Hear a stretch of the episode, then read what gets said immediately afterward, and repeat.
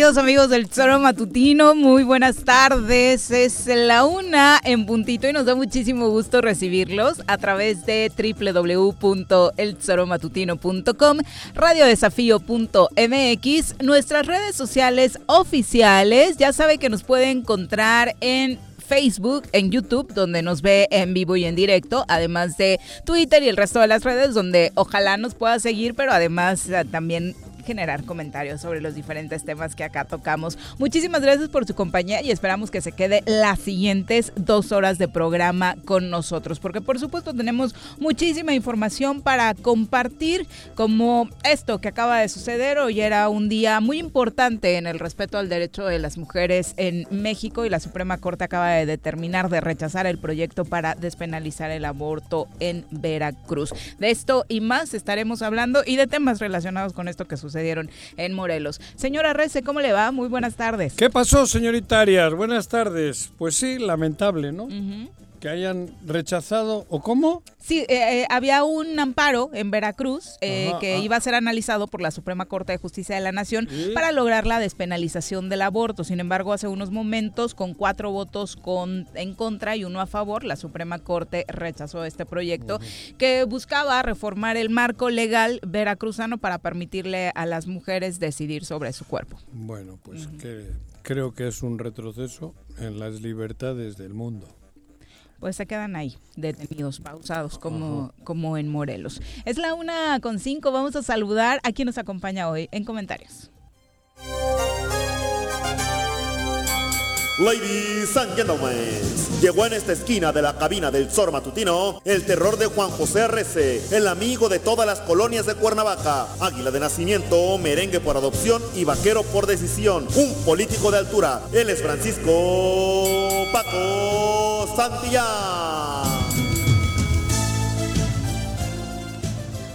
Paco, ¿cómo te va? Muy buenas tardes, bienvenido. Hola Viri, Juanji, ¿cómo estás?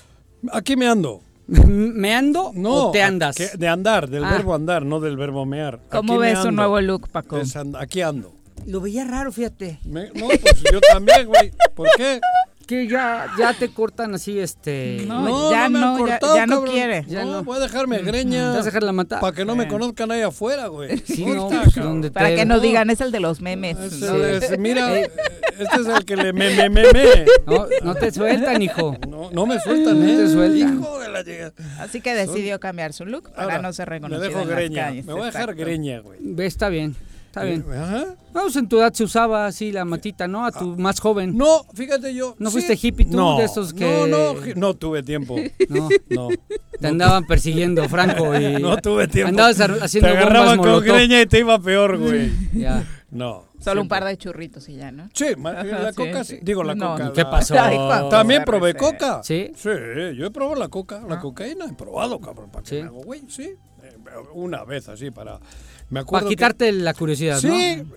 Le metí y luego se me enfriaron las eh, No les creas que te van a hacer videos de eso, sin ¿Eh? el, te van a hacer videos de eso sin el contexto. Vas a ser, vas a ser drogadicto. exacto. Ah, mira, yo probé, probar he probado de casi mm, todo, Menos. Menos lo macho. Ya. Lo macho sí. Que ya. Lo macho menos no. Y eso fue reciente, ahora que aprendió allá. El tema de los caballos. Muchas, muchas escapadas por el norte de la ciudad. Bueno, arrancamos con la información. Pero ya le has puesto la entradita ah, ¿Ya este pasó la entradita? Ah, la de Paco. Después ah. de presentarlo, ah, fue cuando le preguntamos que qué tal le parecía tu look. Punto. Ya, que no. Sigue el tema de los soya como el que está moviendo el asunto político en el país en una segunda audiencia. Ahora ya no por agronitrogenado, sino por el caso directamente de Odebrecht. Emilio Lozoya repitió ante un juez que todo sucedió porque fue intimidado, que no es culpable y que buscará colaborar en todo momento para que se encuentren a los responsables. Pues bueno, le podemos dar varias lecturas a este mensaje de intimidado, ¿no? ¿Hasta qué extremo habrá llegado esa intimidación? ¿Quién la hizo? Hoy dijo que no es responsable de estas imputaciones relacionadas con el caso Odebrecht y manifestó, como ayer lo adelantaban sus abogados, que está negociando para convertirse en esto que es la figura de testigo colaborador de la Fiscalía General de la República, para tener, como ya incluso lo aceptaba el propio presidente en la mañanera de hoy, pues algunos beneficios a cambio de información. ¿Qué es lo que te da esta figura, no, Paco? Sí, sí, bueno, pero no deja de ser raro todo lo que está pasando en torno al procedimiento, porque eh, los delitos que se le imputan a los uh son delitos graves. Y, el hecho de que no pise cárcel, el hecho de que le pongan el brazalete, el hecho de que sus audiencias no sean públicas, em, eh, el hecho de que todo lo que se todo lo que declara se filtra a los a los a los medios. lo sabemos inmediatamente. Lo sabemos inmediato. ayer tenían el minuto a minuto no de la varios medios. Eh, pero pero además lo tenemos por lo que dicen que dijo adentro no no no de una manera más pública pues evidentemente te hace dudar mucho de lo que está sucediendo, sin dejar de reconocer ni defender a nadie respecto a que mucho de lo que dice seguramente sea cierto y seguramente eh, hay una red de complicidades y de personas involucradas en este tema que llegan hasta... A mí solo me pueden obligar si tocan a mis hijos. Lo demás. El resto es mentira. No te entiendo. O sea, él dice la intimidación de la que, que lo intimidaron. A mí solo me pueden intimidar si se meten con mis hijos. O sea, Lozoya dice que quienes entonces eran sus jefes lo intimidaron. no dijo que sus, sus que él entró a este pedo por intimidación. no ha dicho quién lo intimidó. no, a ver, a ver. A mí solo me pueden intimidar si se meten con mis hijos. No les digas por dónde. No, güey, cabrón, y a ti, y a todos, güey. No, bueno, pero pues no les digas. No, pero Porque ya ves que del otro lado te escuchan todos los días. Eh, no, pero eso no me importa. No, no, es, es que es verdad. O sea, cabrón. Lo demás, eres cómplice. Eres cómplice, porque por dinero a mí no me intimida. Porque además hay otro tema, ¿eh? Él está en el pedo porque él quiso. Porque también está implicada su mamá y su esposa. Claro. También a ellas las intimidaron o, o, porque las metió en este lío. Eh, es una manera de justificar lo que va a decir. Va, pero a mí que no me vengan. A nadie le intimidan dándote dinero. Ahí te compran. Sí.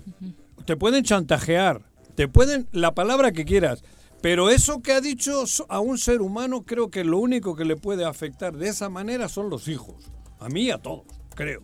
O pasar por un proceso como el que hoy está pasando, cárcel. ¿No? Ah, bueno, pero eso luego ya, claro. Eh, eh, pero para iniciar en algo turbio, en algo turbio no inicias por intimidación. Porque te retiras y tan tan. Sí. Por intimidación eso no le creo. Él estaba ahí a gusto, como todos los que han estado en ese, en ese mundo. Pues duró bastante. Y, yo puedo hablar por mí. Cuando la he olido, estaba a punto de pecar. A punto, cabrón. Pero yo no diría que era que me obligaron, ¿eh? Yo estaba cerquita, porque el pastel a casi todos nos gusta, güey.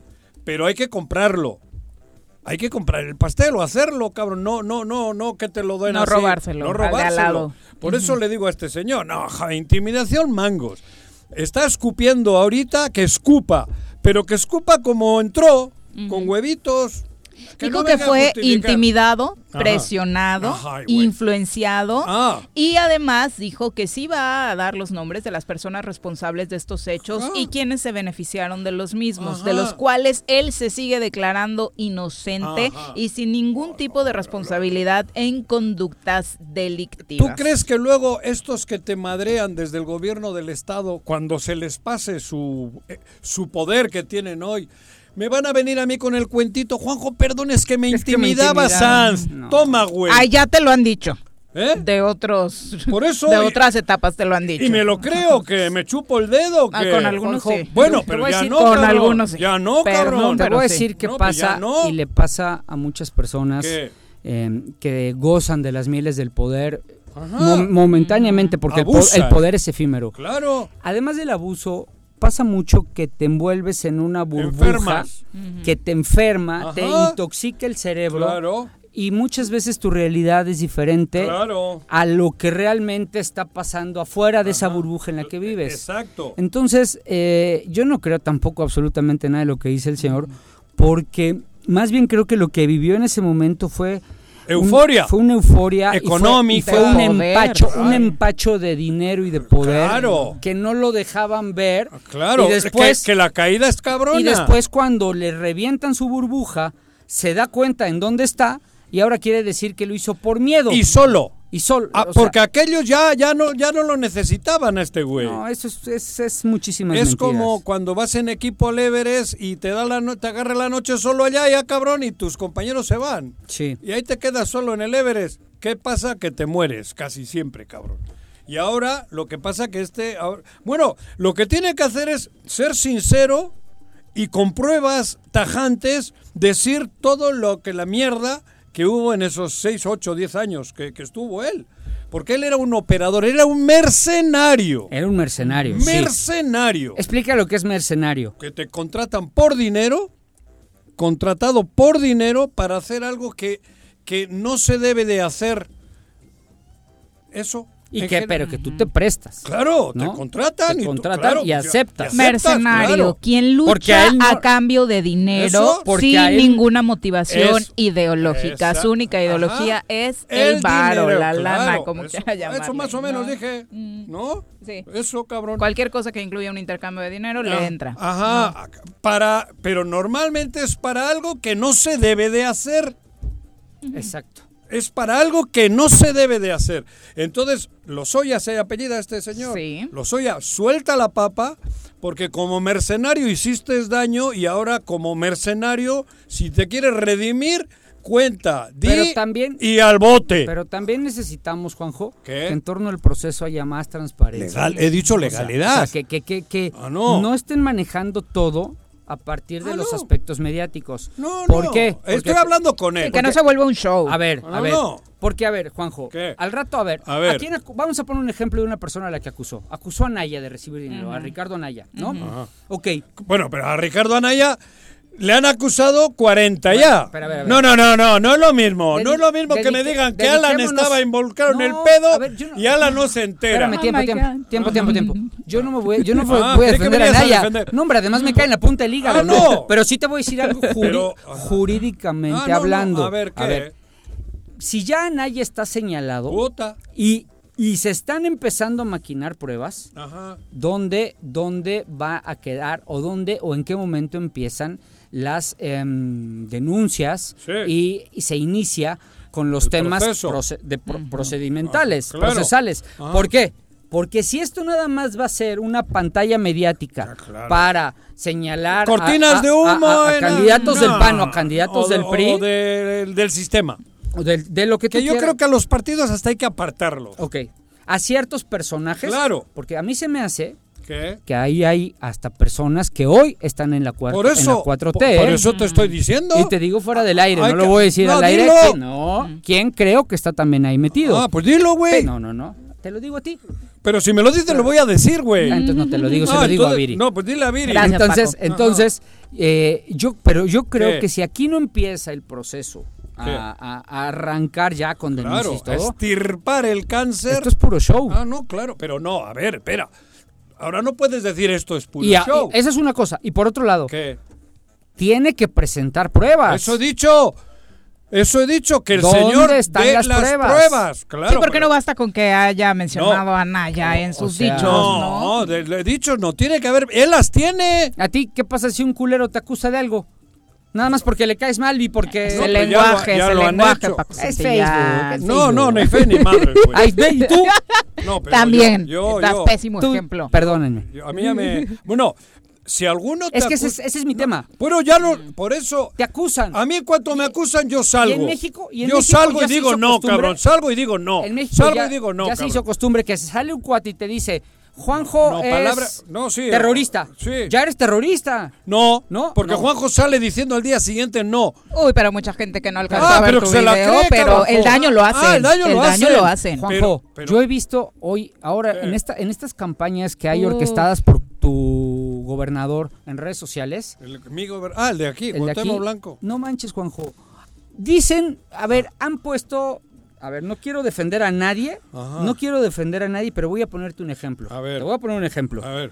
Eh, hay 50 mil publicaciones en torno a la casa donde vive el presidente municipal de Cuernavaca, Ah, de Toño. de Toño. Yo he estado en esa casa. Yo también, He estado en la casa de su papá. yo también. Vecinos. y sé que esa casa es desde hace muchos años. Sí, joder. Ya la evaluaron en 4 millones y medio. Ya dijeron que se la compró ahorita. pero, ya ah, y ya se hizo. Pero sí. espérame, espérame, yo llego al lugar y me dicen, es que ya viste todo lo que robó el alcalde. exacto. Y yo, ok, no lo, Pero no lo defiendo. A ver, espérame, espérame. 10 años. Espérame, espérame. No lo defiendo. No. Pero, ¿cómo sabes que robó? Es que ya viste su casota. claro, el daño está Eh, y dices, hecho. Oye, hasta donde yo sé, Esa ya la te- yo, yo sé que la tiene hace muchos años. Claro. Y, y- y- y no veo por qué. Por eso. Pero es a lo que me refiero. Y también hablé de los soya en ese sentido. Dije, güey, di la verdad. No, y no, con pruebas. Pruebas. Claro. Pruebas. Presenta las pruebas Claro, para que entonces. porque sí- las tiene. Porque con las pruebas, entonces arranca el proceso. Claro. Y lo que queremos es Claro. que haya, que se pague. Lo otro ¿no? es difamar, lo otro Eso. es intoxicar, lo otro es divulgar. O hasta falso. complicidad si no haces Ajá. algo más. Ah, o sea, en Morelos tenemos muchas leyendas urbanas de ese tipo. Ah. Empezamos con el ratero de Garrigós, nos seguimos con el ratero de Graco y hasta el momento los dos están en libertad y nadie ha logrado Eh, nada. fincarles nada. Y si no es que son inocentes, quienes no les han fincado responsabilidades Claro. son cómplices. Claro. ¿no? Entonces, claro, los que eso. salimos perdiendo siempre somos los ciudadanos. Exactamente, estoy de acuerdo. Muy bien. por Bueno, los pues dos, ahí ¿eh? está. Me, me habéis emocionado. Este caso de No, los Lozoya no. que seguirá siendo tema.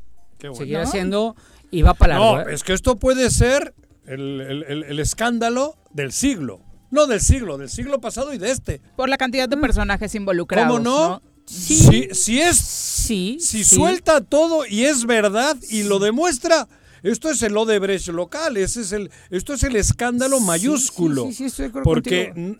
rebasa eso que hemos dicho los partidos políticos. Esto es la corrupción en su máximo exponente Sí, de todo un país y, y que se mezclan dos administraciones y hasta más. Cabrón. Tienes razón.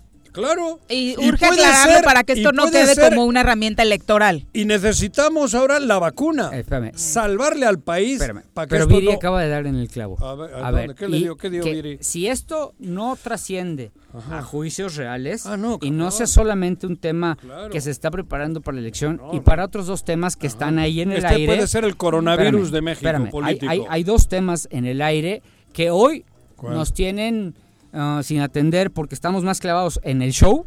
No, no, no. Hasta no. ahorita show. Yo no estoy clavado en ningún Hasta- show. Tú igual sí. El ¿Cuál? tema del coronavirus y eh, los niveles delicadísimos en los que nos encontramos Claro. como país. Oh, terrible, eh, claro. Y el tema de cómo se está derrumbando ¿Cuál? el tema económico. Claro. ¿Ok? Por eso- Este, entonces, no, no, los hoy es un tema importante por lo que tú dices que puede ser el escándalo del siglo.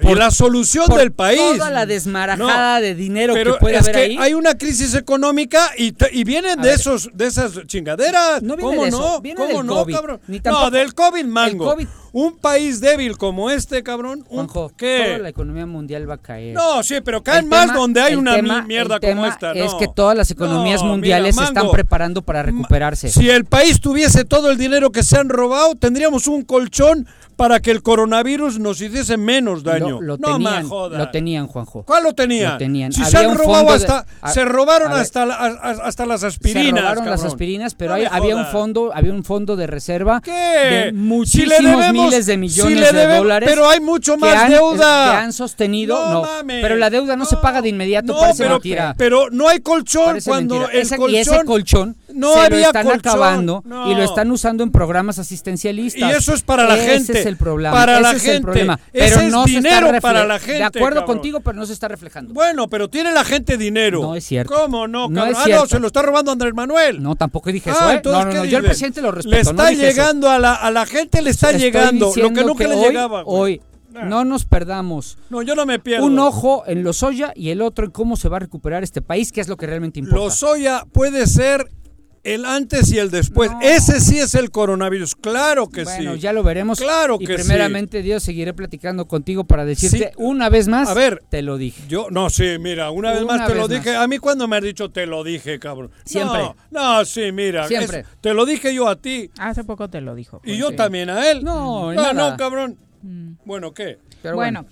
Seguimos con la ¿Qué? información. ¿De Ayer qué? desafortunadamente eh, se dio a conocer una noticia justo en el marco de lo que discutíamos de la Suprema Corte de Justicia de la Nación. Eh, La Fiscalía General del Estado de Morelos anunciaba que en la Fiscalía Oriente se había logrado la detención de una mujer eh, por el delito de aborto. Tal cual, el tuit de la Fiscalía Morelos decía, eh, la Fiscalía Oriente logra la detención de una mujer por el delito de aborto, presumiéndolo como un logro más en, el tema de la seguridad en Cuautla. Imagínate nada más. Eh, y la situación afortunadamente fue apoyada por feministas que obviamente más allá de los tweets y del discurso eh, se encuentran en puestos clave y que pueden hacer la diferencia en este tipo de, de casos. El punto es que seguimos, justo como hoy lo determinó la Suprema Corte de Justicia de la Nación, pues sin hacer respetar ¿no? estos, estos derechos humanos a favor de las mujeres. Afortunadamente también al interior eh,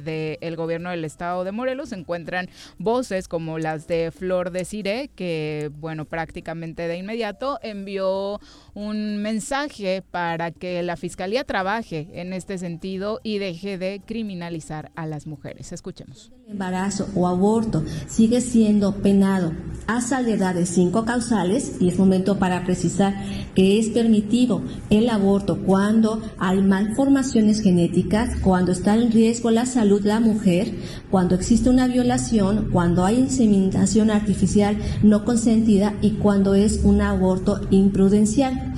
Es obligación en ese sentido del Estado llevar a cabo la debida diligencia y las formalidades esenciales del procedimiento con enfoque de derechos humanos y de perspectiva de género, que cabe destacar en este caso pareciera que ahí hay una gran omisión, de los cuales hemos tenido un sinfín de número de capacitaciones y contacto directo eh, e indirectos para que a efectos de que cada autoridad investigadora determine que se tome primero un proceso de validación con perspectiva de género. En este sentido, como organismo autónomo constitucional, recomendamos no volver a publicar fotografías completas o parciales de ninguna mujer acusada por el delito de aborto, acción que además de revictimizar, abona al estigma y a la persecución social de la misma. Eso sin contar el sinnúmero de violaciones constitucionales que conlleva la publicación de la imagen de una mujer presunta responsable de un delito que aún no se ha confirmado. Violaciones al derecho a la imagen pública, derecho a la privacidad, derecho a la intimidad personal y a la violación de datos personales. La presunción de inocencia de una mujer acusada por el delito de aborto es aún mayor debido al gran debate que existe internacionalmente más allá de los juicios de valor. Nos corresponde conservar la legalidad, pero sobre todo porque en este tipo penal es mayormente me parece que una de las cosas más graves fue exhibir a, esta mujer, ¿no? Eh, a través de las redes sociales. Decíamos, afortunadamente, el tema de su libertad ya fue solucionado. Es que, se sigue criminalizando, ¿no? Yo creo que Mira, uno puede tener una posición ideológica, ideológica ¿no? Cada quien, cada quien tiene su punto de vista. Yo tengo el mío. Eh, pero lo que, lo que no entiendo es, es, necesario, de verdad, es, es, es, es justo, es humanamente viable llevar a la cárcel a una mujer por una razón como estas. Creo que hay 50 mil temas mucho más importantes que, a los que deberían de enfocarse que en estar criminalizando. esta situación, de verdad. Yo entiendo que hasta que la ley no se modifique, pues hoy la Corte da un paso atrás, pero eh, las cosas no tienen por qué, eh, no, no, no pueden cambiar si no se modifica la ley. Pero sí creo que la autoridad, había, había mm, un proverbio Chino. español de cuando los paisanos de Juan Gis llegaron a, aquí a América, que decía, obedézcase pero no se cumpla el obedézcase pero no se cumpla era, sí, es ley, resistencia, pero no lo cumplamos porque no es una ley justa. ¿no? Eh, sí, sí, ahí está en la ley que, que, es esto. Pero, sí, pero, cabrón, no la ejecutemos. Si, luego te vienen y te detienen. ¿A, quién? A, una chica. hablaba Paco de los involucrados, ¿no? Empezando desde, desde los médicos, que son los que realizan la denuncia al recibirla, porque aparte creo que aquí la nota es de los abortos. Eh, el hecho de que no sea ley no quiere decir que no se van a seguir practicando. Se siguen practicando de manera clandestina. y la nota ayer era que una mujer por decidir sobre su cuerpo terminó en el hospital por las condiciones en las que lo decidió hacerlo, ¿no? Exacto. Eh, hoy afortunadamente en la mañanera estuvo presente la titular de la Secretaría de Gobernación, Olga Sánchez Cordero, le preguntaron sobre el tema y ella enfática señaló que las mujeres no debemos enfrentar procesos penales por haber tomado una decisión de esta naturaleza porque es recriminalizarla, la postura del gobierno a través de ella ahí está, sin embargo, bueno, eh, las leyes se definen en otro espacio y hoy Todavía no, fue conservadora la Suprema Corte. Para eso, eh, denuncian algunas argucias eh, legales en torno a que a través de un amparo no podrían determinar lo que sucedería con el resto de la ley en Veracruz. también en Morelos hubo manifestaciones al respecto de lo que sucedía en la Suprema Corte de Justicia de la Nación. Nuestra compañera Griselda Salazar nos tiene los detalles. Gris, muy buenas tardes. Hola, ¿qué tal, Viri, Juanjo, Paco? Muy buenas tardes. Los saludo con mucho gusto igualmente al auditorio. Así es, pues esta mañana integrantes del colectivo Provida de Cuernavaca estuvieron presentes en la explanada del Tribunal Superior de Justicia, donde realizaron una oración en pro del no aborto. Alrededor de 20 personas de colectivos estuvieron además de orando pronunciándose por la vida. En ese sentido, el padre Arturo Ríos eh, señaló que además de esta oración por la vida, también pues, lo hicieron por la salud y por todo lo que está pasando en el mundo ante la situación de la pandemia.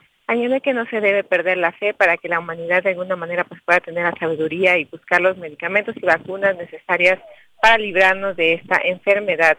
Y bueno, agregó que en el caso de este día en especial, pues estuvieron orando por la vida de los niños que vienen en camino, ya que dice la sociedad ha olvidado que no se puede frenar la vida de ellos, que, ya que eh, son el futuro del mundo y se deben cuidar a todas las mujeres también de la sociedad. En este sentido, pues destacó que es importante cuidarlas que vivan plenamente su feminidad y su maternidad, asimismo que vivan la vida eh, y sobre todo que se les dé todo el apoyo para que, bueno, ellas no piensen en abortar. Por ello, por ello reitero que la oración es para ellas, ya que si no hay maternidad, pues no hay sociedad. Asimismo dijo, sin la maternidad, pues menos hay una familia. Eh, confío en que si la ciudadanía toma en cuenta todas estas medidas, pues estaría, eh, estaría, no habría menos abortos y también pues las mujeres se sentirían más protegidas. Por su parte, Josefina Martínez Luna, quien es integrante del movimiento 40 días por la vida, estuvo presente también en esta oración. informó que ese día pues decidieron realizar esta vigilia especial derivado de que en, la Suprema Corte de Justicia pues se tomaría una decisión importante con respecto a este tema y al no poder estar en ese lugar pues se realizó aquí esta actividad en pro de la vida manifestando que en Morelos la vida es primero. Puntualizó que lo que pretenden es que no se apruebe, no se aprobara esta ley, toda vez que con, eh, habiendo vida, pues dice hay esperanza. Aseveró que lo que buscan es que prevalezca la razón de que una mamá tiene que dar a luz a un hijo vivo y no a un hijo muerto, como se hace en el caso de los abortos. También mencionó que los gobernantes pueden buscar el bienestar de las madres y de los bebés y refirió que respeta también las ideas de las organizaciones que pues aprueban el aborto, sin embargo dice también deben de ser responsables. Hasta aquí esta información, Vivi Juanjo, regreso con ustedes. Gracias, Gris. Muy buenas tardes. Buenas tardes. Bueno, pues eh, sin mucho que comentar, ¿no? Son temas ideológicos, se respeta por supuesto lo que ellos piensen, que se legisle sobre esa estructura, pues ya es otro, otra cosa, ¿no? Yo que recen y que me parece bien y que tengan una ideología, que tengan una religión, va. Pero por encima de la libertad de la mujer no hay ni ideología ni religión. Exacto, son derechos humanos. Desde es un tema de derechos humanos, por supuesto. Desde mi punto de vista. Siempre y cuando se respeten las normas que hay que respetar en, en cuanto al tema de, los tiempos, del, en fin, de las situaciones que, que, ya... Las mujeres deciden sobre su cuerpo. y punto, y punto por eso digo. Bueno, es la una con 32. Antes de irnos a nuestra primera pausa, ya hoy está corriendo fuertísimo este rumor que tú lo adelantabas hace como un mes, de que ya este viernes tomará protesta la nueva titular, ya como secretaria ah. eh, de Hacienda, en lugar de Alejandro Villarreal, Gasca. Se trata de Mónica Bogio Tomás Merino, eh, que es, entra eh, de cambio por Alejandro Villarreal, que, que, el viernes va a rendir protesta al cargo. No Esa es la... También es foránea. Sí, eso es lo que se está filtrando en medios. De hecho, de Jarocholandia, ¿no? Exactamente, ya hoy nuestros amigos de Cuadratín Morelos lo están dando como, un hecho que el viernes... Manuel es amigo de Villarreal. Que el viernes ya es la toma de protesta, ¿no? Bajo estas condiciones que dices, no podría, dado que no sé si su carta de residencia es el gobierno de los, de los encargados de despacho Claro, ¿por qué? Desarrollo so- Eh, social. ayer, ayer alguien me dice, obras, ¿por qué, obras, por, por qué te metes con los foráneos? No, no, no, no, cabrón, yo no me meto con los foráneos. Yo me meto No, yo sí te voy a decir por qué. No, Bueno, pero termina tu idea. no con la palabra foráneo, no con el foráneo, me meto con la administración, porque es increíble que en Morelos no haya capacidad para, para estar trabajando. Sí la hay. Sí la hay. Honestos hablo, ¿eh? Eh, sí la hay. Ajá. Hay un problema delicado en esta situación. Y es- la... Y es que la cabeza es una persona que no tiene idea de nada. La cabeza se llama Cuauhtémoc Blanco y luego con todas sus letras. No tiene idea de nada. Sí. Él ha, ha depositado la confianza En su hermano en su hermano, en Ojeda, y en, Hugo Eric. Eric. Los tres son foráneos. Sí, claro. Y después de ahí viene una cascada de más foráneos que Y, están... y- pero había locales, entre ellos Villarreal, y hay más, te menciono, que también estaban ahí ahí, están, ¿eh? ahí están. Y Víctor estaban. Mercado. Espérame, déjame. Ah, pero ah, bueno, ¿puedo- cabrón. ¿puedo terminar mi idea antes de que sigas con tu No, pero es que tú ya sepas No, no. dónde vas. Vas a ¿Puedo- librarle a Víctor Mercado ¿Puedo de este terminar pedo, mi idea antes de que termines Ah, tu, tu obsesión Sí, por Víctor No, no, Mercado? yo no tengo obsesión con Víctor. No, yo tengo Pero- ganas de que pero- haya honestos en el gobierno. ¿Sabes yo de qué tengo ganas? De que haya gente honesta y capaz y con experiencia. Claro. Y una Entonces- persona, una Eh. persona que tiene un año o dos viviendo en Morelos, O menos. que vienen o menos, que vienen y cobran un sueldo, que no entienden nuestra realidad social, que no entienden nuestra A ver. realidad económica, déjame terminar, Juanjo, Sí, que no entienden nuestra realidad política, no tienen capacidad para resolver los problemas, Es que es- porque no nos entienden y no nos conocen. Por eso. Ese es mi problema Por con eso. los foráneos de la No, administración. Pero para hacer Hacienda no hace falta. Espérame, espérame, déjame terminar. Ajá. Ojeda, ¿Ojeda no da una por una razón, porque es un secretario de gobierno que no conoce Morelos. Bueno, a ver, a ver, a ver. Pues ¿Y- déjame- ¿Y, Villarreal y, Mercado qué? ¿me ¿De dejas- dónde A son? ver, ¿me dejas terminar? Te, te dejo terminar. Hugo Eric no aparece porque Ese- está ese eh, no, porque ese está ese es el no- innombrable, no, no coño. es de aquí no sabe y está Ese más tiene unos preocupado intereses. por preparar su partido Claro, político y el su problema futuro. el problema en el que estamos en- Encontró la mina aquí, Hugo Eric, el en Morelos, problema- güey. El problema en el que estamos en este momento es que bajo este esquema,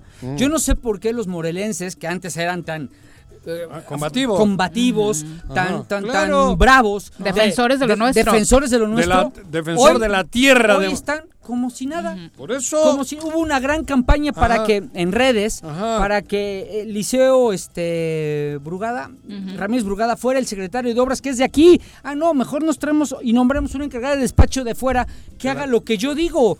Y no están haciendo nada porque Por no nos conocen, por eso estamos en medio de un mar de Pero, problemas. pero el tema no es el foráneo, no, porque aquí hay gente de Morelos que haya estado, cabrón. Ahí está. Ahí está todavía. Sí. ¿Y ¿Y qué? Margarita González Arabia de qué? Como si la pone, el- parece la, la- la capa que le ponen a la Virgen para sacarla de la procesión, no sirve para nada, cabrón. Y, y, lo, y Villarreal hasta ahora, ¿qué ha hecho? Bueno, Pero es que Villarreal tampoco han hecho diferencia los de fuera. Si hoy, estoy vieras, de acuerdo. si hoy vieras un cambio de guau, habíamos tenido gente de. Morelos y hoy los de fuera están gobernando Estoy de acuerdo. impresionantemente. Eso sí. Ok. Por eso estoy hablando de poner gente honesta. Honesta, y en Morelos la ¿Te digo hay. ¿Cuál es el problema, ¿Qué? Juanji? ¿Qué? Que todas estas personas Pero de fuera, para ser de Hacienda no hace falta todos estos- conocer Cuatetelco, ¿eh? todos estos, yo, yo, mira, Hacer de Hacienda, te Mira, digo. yo le escuché un día a un político de vieja, ¿Qué? de la vieja Encurnia, ¿Qué? que desde el de Hacienda hasta el de hasta el secretario Sí, particular claro, tienes que del conocer la tiene que- cancha. tiene que claro, conocer Claro, el y presidente tiene, pisar aunque la no ti- juegue, y tiene que pisar- conocer el y pastel. pisar la tierra Estoy que de gobierna. acuerdo. Nada más déjame terminar. A ver, dejo El terminar. tema es que todos estos se van a ir. Todos. Juanjo. En tres años se van Bueno. a ir. Ah, Y van a dejar este estado eh, como lo dejen. Putrefacto. Y, y Que ya lo encontraron y- medio putrefacto. Y el ¿eh? problema es No te- que nosotros, nosotros estamos, somos los que vivimos aquí. Y nos vamos a nosotros quedar. somos los que nos quedamos aquí. Mis hijos, vamos a y nosotros hemos hecho, yo todos los que mira, tú podrás cuestionar todo ¿Qué? lo que quieras cuestionar. ¿A? Cuestiona las administraciones pasadas y todo. claro. Nada más creo que tienes que cuestionarlo en lo individual. Porque hay quienes hemos estado en una administración, como es mi caso, ¿Qué? y hemos entregado cuerpo, alma y cada La minuto historia de mi habla de, vida- ¿Me de dejas cómo terminar? ha ido el equipo. ¿Me dejas, me dejas terminar? Cada minuto de mi vida para hacer algo mejor en este estado. Sí, sí. Es muy sencillo. Te voy a poner el ejemplo más tonto del mundo, ver, ya ¿qué? que te encanta hablar de mí. Te fascina. ¿De ti? De, de mí te ¿Qué me fascina hablar. Ayer le vi a tu mujer mi acá, cabrón, la teléfono, saludé. mi teléfono, Le di el- mi teléfono no se paga jamás. No y lo tiene ¿no todo lo Dios. pagas? No lo apago. Ah, no. Y, Ah, y lo tiene ah, todo Dios que para tienes- que cuando haya un problema en este estado ahí Puedes estoy tener huevos y ser un ojete. ¿De qué hablas? ¿Eso qué? ¿Eso qué? Por eso, pues, Ah, joder, pues, tienes, está- tú eres, está- padre tu tienes frase. valiente, güey, que, que no apagues el teléfono, pero, ¿Sí? pero eso no quiere decir que no, que no hayas hecho... No lo apago por una razón. Por- por- para por- que cuando algo pase y algo se necesita, aquí Ah. estoy. ¿No? Entonces, bien. no puedes. No pero puedes- estábamos hablando de la salida de Eso no Villarreal. hacen los foráneos. Eh, ¿Cuál? Los foráneos soy del gabinete. A ver, a y- las eh, 3 de la por tarde. eso- Bueno, el gobernador a la una ya mató el día y se fue a chupar. Pero eso, Qué ¿eh? fuerte. Una con ¿Y? 38. A beber. Ya, A beber. Nos vamos a A pausa. beber, a beber y a chupar. en tu puta casa, quédate en tu puta casa, quédate. Y escucha. Más de 60 toneladas de cacharros y 445 llantas han sido recolectadas en Xochitepec gracias al operativo de descacharrización. Para seguir combatiendo al mosco transmisor, iniciamos ahora las labores de nebulización en predios, casas y fachadas. De 6 a 8 de la mañana y de 7 a 9 de la noche, la Brigada de Salud recorrerá calles y avenidas de las 14 regiones del municipio. Abre puertas y ventanas de tu domicilio. Si realizas venta de alimentos, mantén tu negocio cerrado. Recuerda, sin criadero no hay mosco y sin mosco no hay dengue, zika y chikungunya. Gobierno municipal, estar bien te lo mereces. Cafetería, tienda y restaurante Punto Sano. Contamos con comida vegana y vegetariana porque nos preocupamos por tu salud. Ven y conoce nuestros productos orgánicos y suplementos alimenticios. Al interior de Plaza Andrómeda, local 19, en calle Pericón, Lomas de la Selva. Contáctanos al 372-3514 o búscanos en Facebook como Punto Sano Cuernavaca. En apoyo a tu economía, el sistema de agua potable de Emiliano Zapata tiene para ti 100% de descuento en recargos y gastos de cobranza durante todo el mes de julio. ¡Aprovecha! Puedes pagar con tu tarjeta de crédito o débito. Visítanos en las oficinas de Emiliano Zapata Centro y en las de la Central de Abasto. Recuerda llevar tu cubrebocas y mantener las medidas de sana distancia. Más informes al 368-2376. SICAPES, Administración 2019-2021. En el Colegio Cuernavaca estamos listos. Con modelo presencial aplicando normas sanitarias o con educación en línea desde nuestra plataforma digital, nuestra oferta educativa es la ideal para kinder, primaria y secundaria. Aprovecha un 20% de descuento en inscripción. colegiocuernavaca.edu.mx. Tu camino al éxito. Ayúdanos a combatir la corrupción. No te dejes sorprender ni ofrezcas o des dinero a cambio de no ser sancionado por un hecho de tránsito en el municipio de Jutepec. Te pedimos que cualquier intento de abuso sea reportado a los números 777-362-1324, extensión 14341 y al 777-319-8459. Ayuntamiento de Jutepec, gobierno con rostro humano. En el Ayuntamiento de Ayala que encabeza el ingeniero Isaac Pimentel Mejía, progresamos y trabajamos apoyando a nuestra gente con descuentos del 100% en recargos en el impuesto predial durante el mes de julio. Sí, en julio no pagas recargos. Además, puedes pagar a meses con tarjetas participantes excepto Banamex y American Express. Ayuntamiento de Ayala, trabajando por nuestra tierra. ¿Se va a hacer o no se va a hacer la carnita asada? No, no se va a hacer ninguna carnita asada. Mejor quédate en casa y escucha.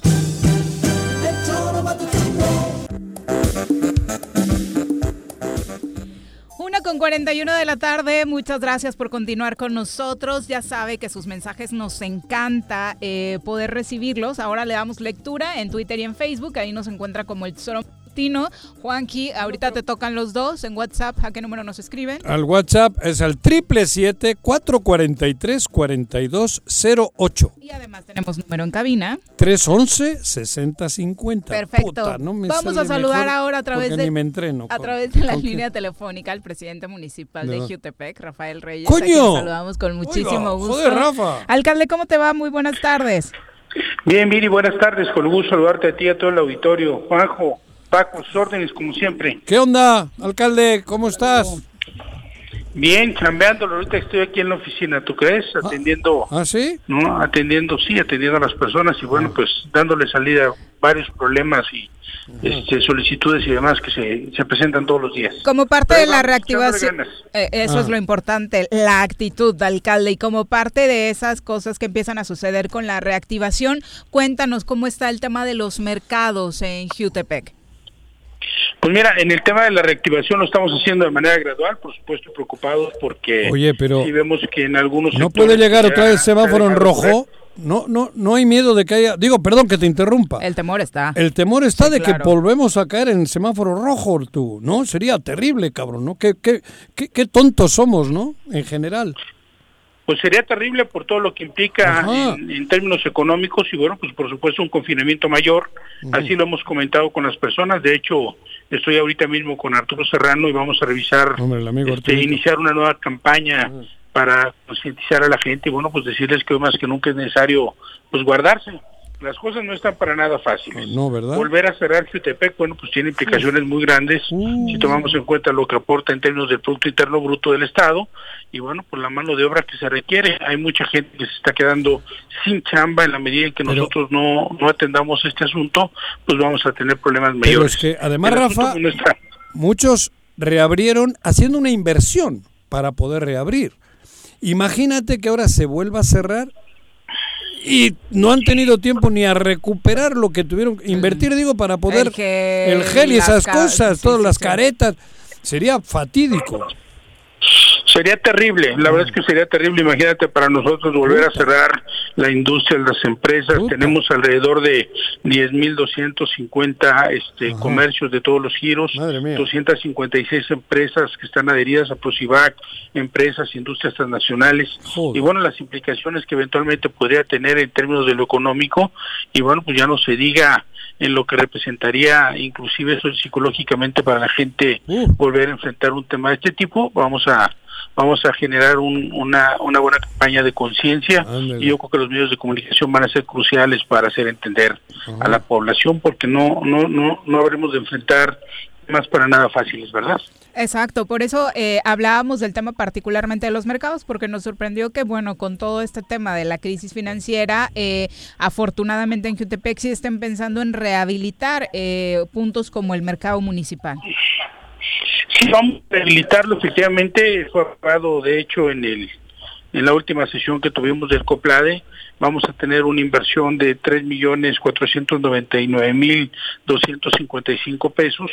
Eh, este mercado fue construido en 1959 y la única eh, rehabilitación que ha tenido, digamos, de fondo fue en 1978. Nosotros pretendemos hacer algo literalmente de fondo, este, con el apoyo de Fidecom, una mezcla de recursos Fidecom y por supuesto el gobierno municipal.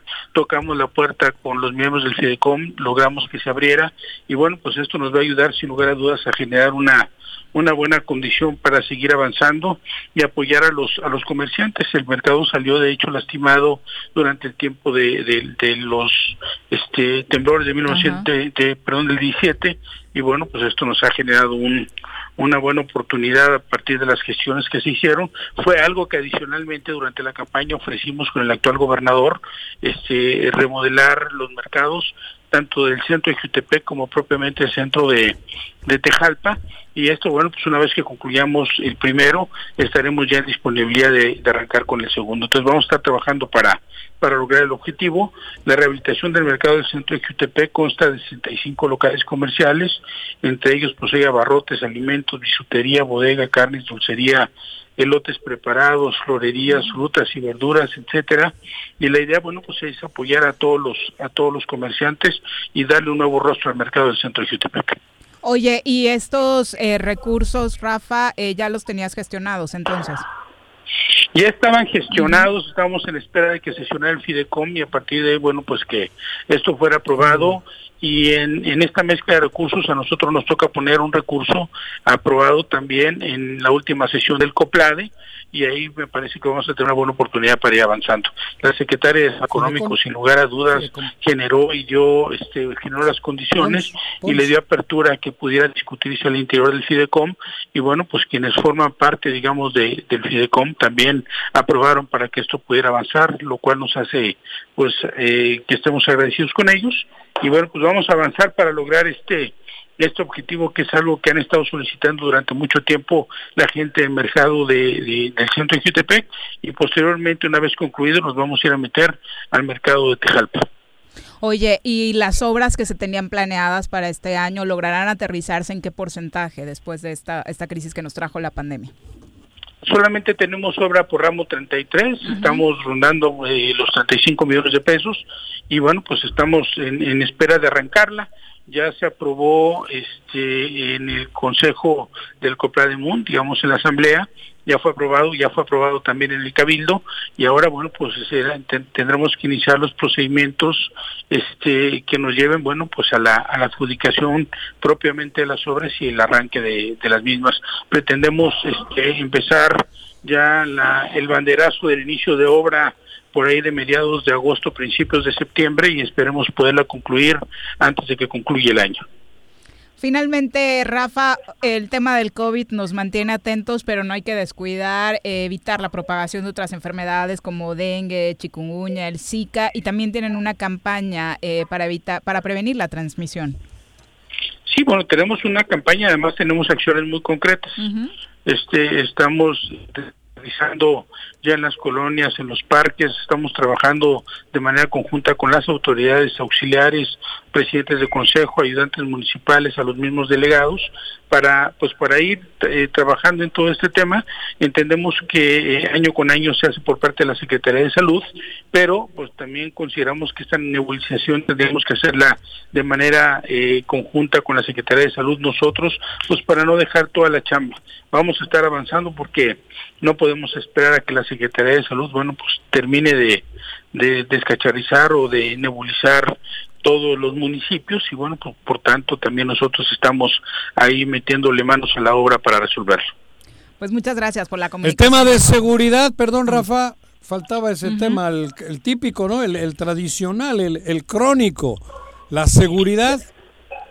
El tema de seguridad con una deuda pendiente para la población, para la gente, sin lugar a dudas no, no me cansaré de decirlo porque además para poder atender un problema primero hay que reconocer que este existe.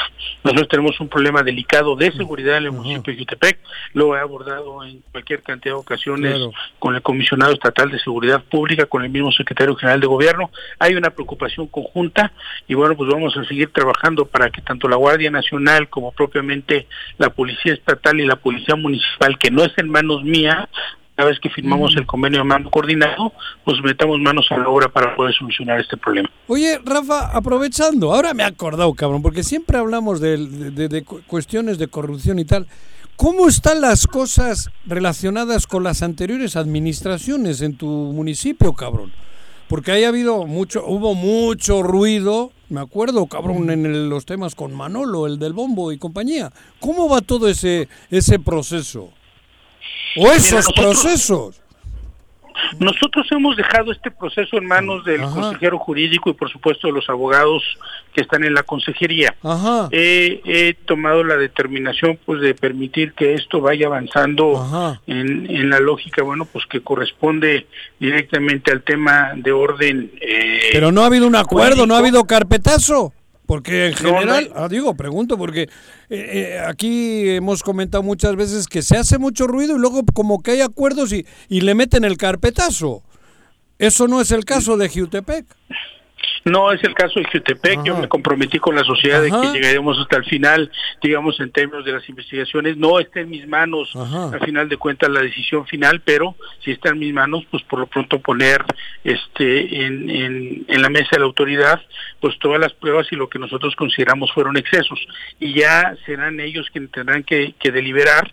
Ahora están cerrados los tribunales, una vez que se abra, pues ya habrá condiciones de poder revisar este, este, este tema, este asunto, pero vamos a seguir avanzando en un tema no de vendetta política, sino más bien de legalidad absoluta. Eso, correcto. Eh, finalmente, parte de la población, George, nos pregunta si está pensando el ayuntamiento de Jutepec eh, incrementar impuestos o poner nuevos impuestos, un poco porque en otros ayuntamientos pues está, se está viendo esta posibilidad con el afán de recuperar un poco eh, lo que se pierde ante la crisis del COVID. Mira, si bien es cierto que nosotros hemos tenido problemas porque ha disminuido considerablemente la, recaudación, también consideramos que no podemos cargarle la mano a la sociedad, no vamos a subir un solo centavo los impuestos, el incremento ligero que puede haber tenido es a partir del incremento de la UMA, que además esto se da de acuerdo a la inflación y no depende del presidente municipal ni del cabildo.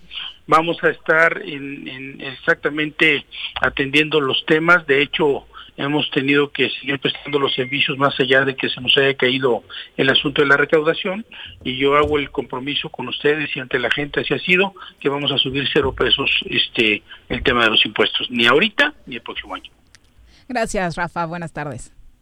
Abrazo Paco, abrazo también Juanjo y Viri, gracias por la oportunidad siempre. Buenas tardes. Adiós, alcalde. Cuídate, querido Rafa. Gracias. Son la ya una con 53 de la tarde. Un abrazo. Ahora sí vamos con sus comentarios, muchachos. Alberto Michel, saludos. Elsa García también dice que por fin nos volvió a encontrar. Muchas gracias, Elsa, por buscarnos y ahora ya estar con nosotros a través de internet.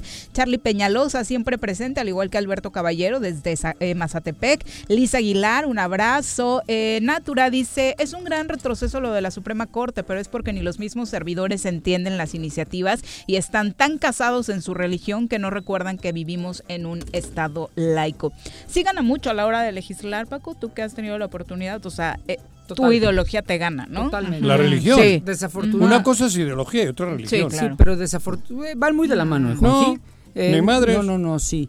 Eh, No. La, la ideología muchas veces está impregnada por muchos asuntos religiosos. Pero, La- la- Y te lo puedo decir Claro. porque ve al PAN, no sé. ve a los panistas. pero por eso te digo, pero Y- eso no tiene por Yo- qué ser. yo- ah, yo eso es lo que digo, claro, güey. nadie- aquí que nadie ser. dijo que tenía que ser así. Yo puedo ser de izquierdas y católico y puedo ser de izquierdas y ateo. lo mismo contigo. Ah. Tú hablas del deber ser siempre, no deber No, ser. yo soy a- Viri me preguntó si así era y te estoy diciendo que sí, porque yo las dos A veces ver. que fui diputado en diálogos con mucha, con casi todos los Hay agnósticos con- en todos los partidos. sí, claro, ¿no? pero En el PAN también. sí, no, Pero la mayor parte de los Porque casos la, no, no, bueno, no por es eso. pero pero generalmente es un asunto que eh, cuando mezclan el tema ideológico, cuando viene la discusión ideológica en torno al aborto o a Mm. Otros temas de esta naturaleza, sí los mezclan con asuntos que provienen, provienen de la religión.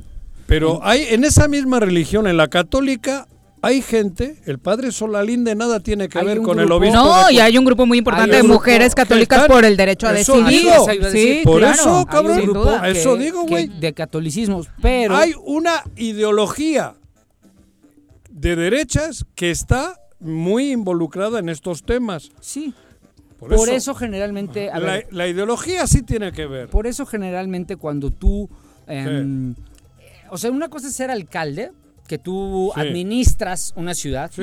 y cuando eres diputado representas a, a- a una, a un distrito, general. a un distrito Mm. para generar leyes. Ajá. Muchas veces sí eh, la ciudadanía tiene que preguntar esa parte ideológica porque los va a representar y va a llevar su voto, ¿no? Entonces, en este tema, por ejemplo, yo desconozco, desconozco Pero le completamente representes a los que van a misa y a los que no van. por eso, pero a ver, Las Por reglas eso las los ciudadanos debemos fijarnos en quién Yo- elegimos. yo- Sí, por eso. O sea, y de pronto Pero- se nos olvida, porque ver, creemos que las- votamos a un diputado para que nos lleve las voy a- láminas, el les apoyo, voy a poner un ejemplo. obra A o ver, demás, y no es su chamba. les voy a poner un examen No, a los no. dos. Imaginémonos que Viri fuera diputada. Ok. Yo desconozco ¿De par- de Temisco. por qué partido? Temisco. No, deja el partido. No, Temisco. no, es importante, cabrón. Independiente. Es, es el Ah, partido que sea. independiente. Independiente, exactamente. Arias. Y Partido yo Arias. desconozco, yo desconozco, Viri, y creo que, bueno, no sé tú.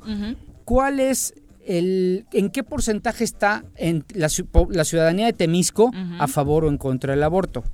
No, pero- Es- no, no, no, No. lo sé. Yo tampoco. No lo sé, No, ni tú lo sabes. por eso. Acuérdate que Viri es representante. Sí. Acuérdate. Y yo, Eh, no, tú no te están. Tira te invitó a nuestro hacer ejemplo, el sí. ejercicio, Tú, Juan tú no José. estás. pero Y tú, ¿Qué? si llega la ley, tú votarías a favor Claro. del derecho de las mujeres Sin a duda. elegir. Pero no siempre. Pero ¿y qué pasa si tu distrito, o cómo saber si tu distrito en su mayoría está en Piensa contra? así. O sea, pero el que está en contra lo puede hacer. ¿de qué hablas?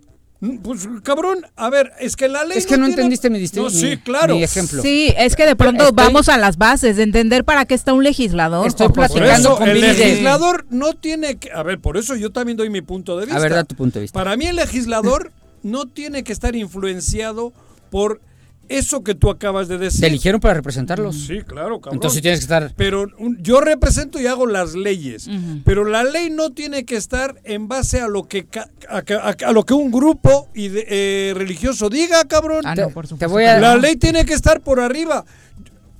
¿Por qué tienes que prohibirle a la mujer ser libre? ¿Por qué, cabrón? Si la mujer ya siendo Ese libre, decide. Decide, yo, yo, Pero a- entonces- a, a mí nadie me obliga a robar. Es que a ver, yo, yo nada más estoy jugando la Y está diablo, ¿eh? prohibido, cabrón. Ese es un argumento. Pero del otro lado ¿Qué? tienes qué piensa la mayoría de tus representados. Te voy a poner, te voy a decir Ah. por qué te lo digo. Porque cuando vino el tema, la discusión del matrimonio igualitario en mi legislatura, Lo mismo. yo agarré y dije, pues ¿cómo le hago? Pues a ver, Facebook. Señores de mi distrito, por favor, traten que sean de mi distrito. Es muy difícil. te lavaste es, manos es con muy esa- difícil, es, es muy difícil Claro. em, seccionar Claro. en Facebook, ¿no? Pero luego ni sabemos Les- le- exactamente. Les pediría, por ¿Cuál favor... es tu distrito, Juanji? ¿El mío?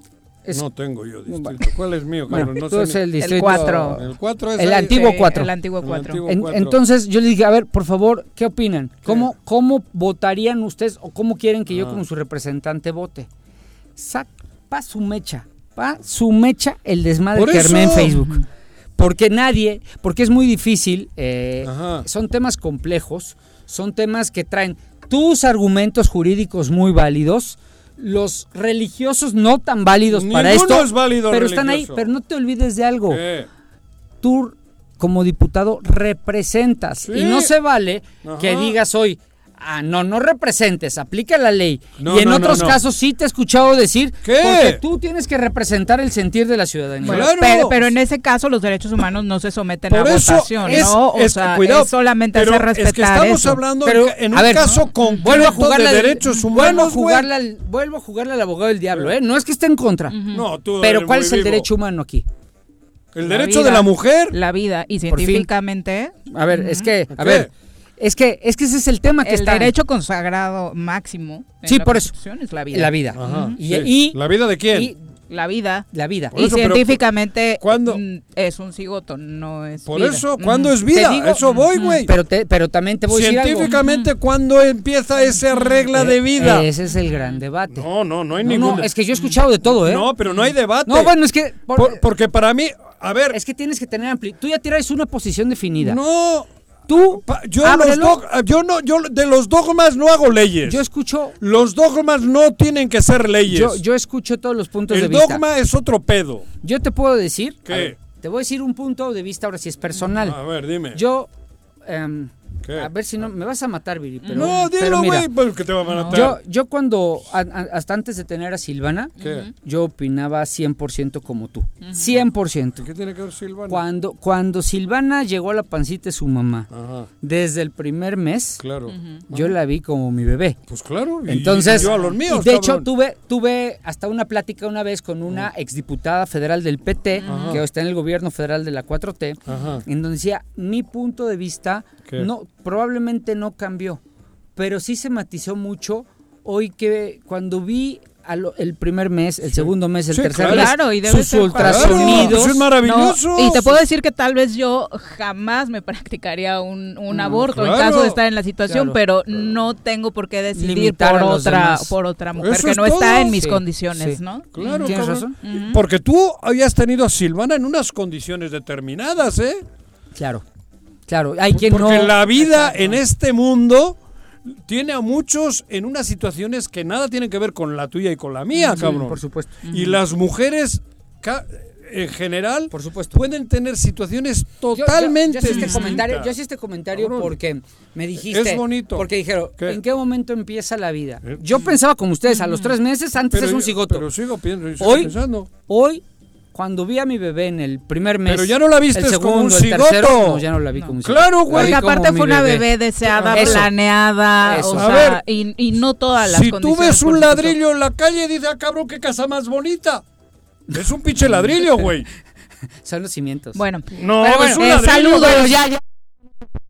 Son las dos con dos. Joder, José ladrillo, Martínez. Ah, dice: Pepe, cabrón. Científicamente hay vida después de las 28 semanas, antes es un feto. Natura dice: ¿Pero qué creen? En los abortos clandestinos se mueren las, Las dos mujeres. vidas. Ah, Entonces, claro. eh, es para quienes piensan eso, Una- creo que hay que ponerlo en cuenta. Y a esas que muchas en Londres las veía yo hace 50 años que iban a de Bilbao, las del Opus, iban a abortar a Londres, cabrón. Y aquí hay muchos hospitales muy Pagando avión. en la Ciudad de México. Y luego Por venían ¿no? y eran Sí. santitas. Bueno, Me las tocó vivir eso también, por eso tengo yo mi punto de vista. dos con dos. Cabrón, las del Opus Dei.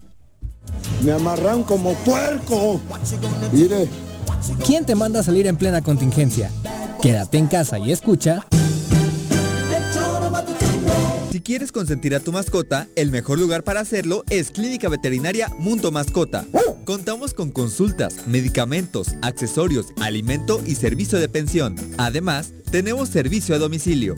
Ubícanos en Avenida 10 de Abril, número 1210, Colonia Granjas, o llámanos al teléfono 169-2128. Clínica Veterinaria Mundo Mascota. Todos debemos ayudar a disminuir el riesgo de contagio de coronavirus. Recuerda que el COVID-19 se contagia de persona a persona al toser y estornudar, estrechar la mano de una persona enferma o tocar algún objeto con el virus y luego tocarse sin lavarse las manos. Por eso es muy importante. Lávate frecuentemente las manos, cúbrete con un pañuelo o con el ángulo del codo al toser o estornudar. Evita contacto directo con personas que tengan síntomas de resfriado o gripe. No te automediques y en caso de presentar síntomas, acude al médico. 54 legislatura. Congreso del Estado de Morelos. En el Colegio Cuernavaca estamos listos. Con modelo presencial aplicando normas sanitarias o con educación en línea desde nuestra plataforma digital, nuestra oferta educativa es la ideal para kinder, primaria y secundaria. Aprovecha un 20% de descuento en inscripción. colegiocuernavaca.edu.mx. Tu camino al éxito. Yautepec está cambiando. En esta administración se impulsa el rescate de espacios públicos que promueven y brindan una mejor imagen de nuestro municipio, remodelando la explanada municipal para brindar así un digno recinto para la cultura y el arte. Asimismo, se reconstruyó la Plaza Leiva, teniendo así un punto turístico más en nuestro municipio. Agustín Alonso Gutiérrez, continuidad en el progreso.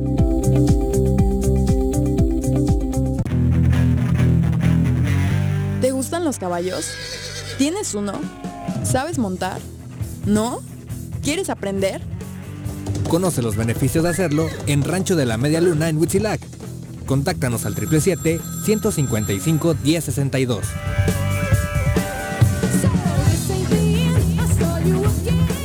En el Ayuntamiento de Ayala que encabeza el ingeniero Isaac Pimentel Mejía, progresamos y trabajamos apoyando a nuestra gente con descuentos del 100% en recargos en el impuesto predial durante el mes de julio. Sí, en julio no pagas recargos. Además, puedes pagar a meses con tarjetas participantes excepto Banamex y American Express. Ayuntamiento de Ayala, trabajando por nuestra tierra.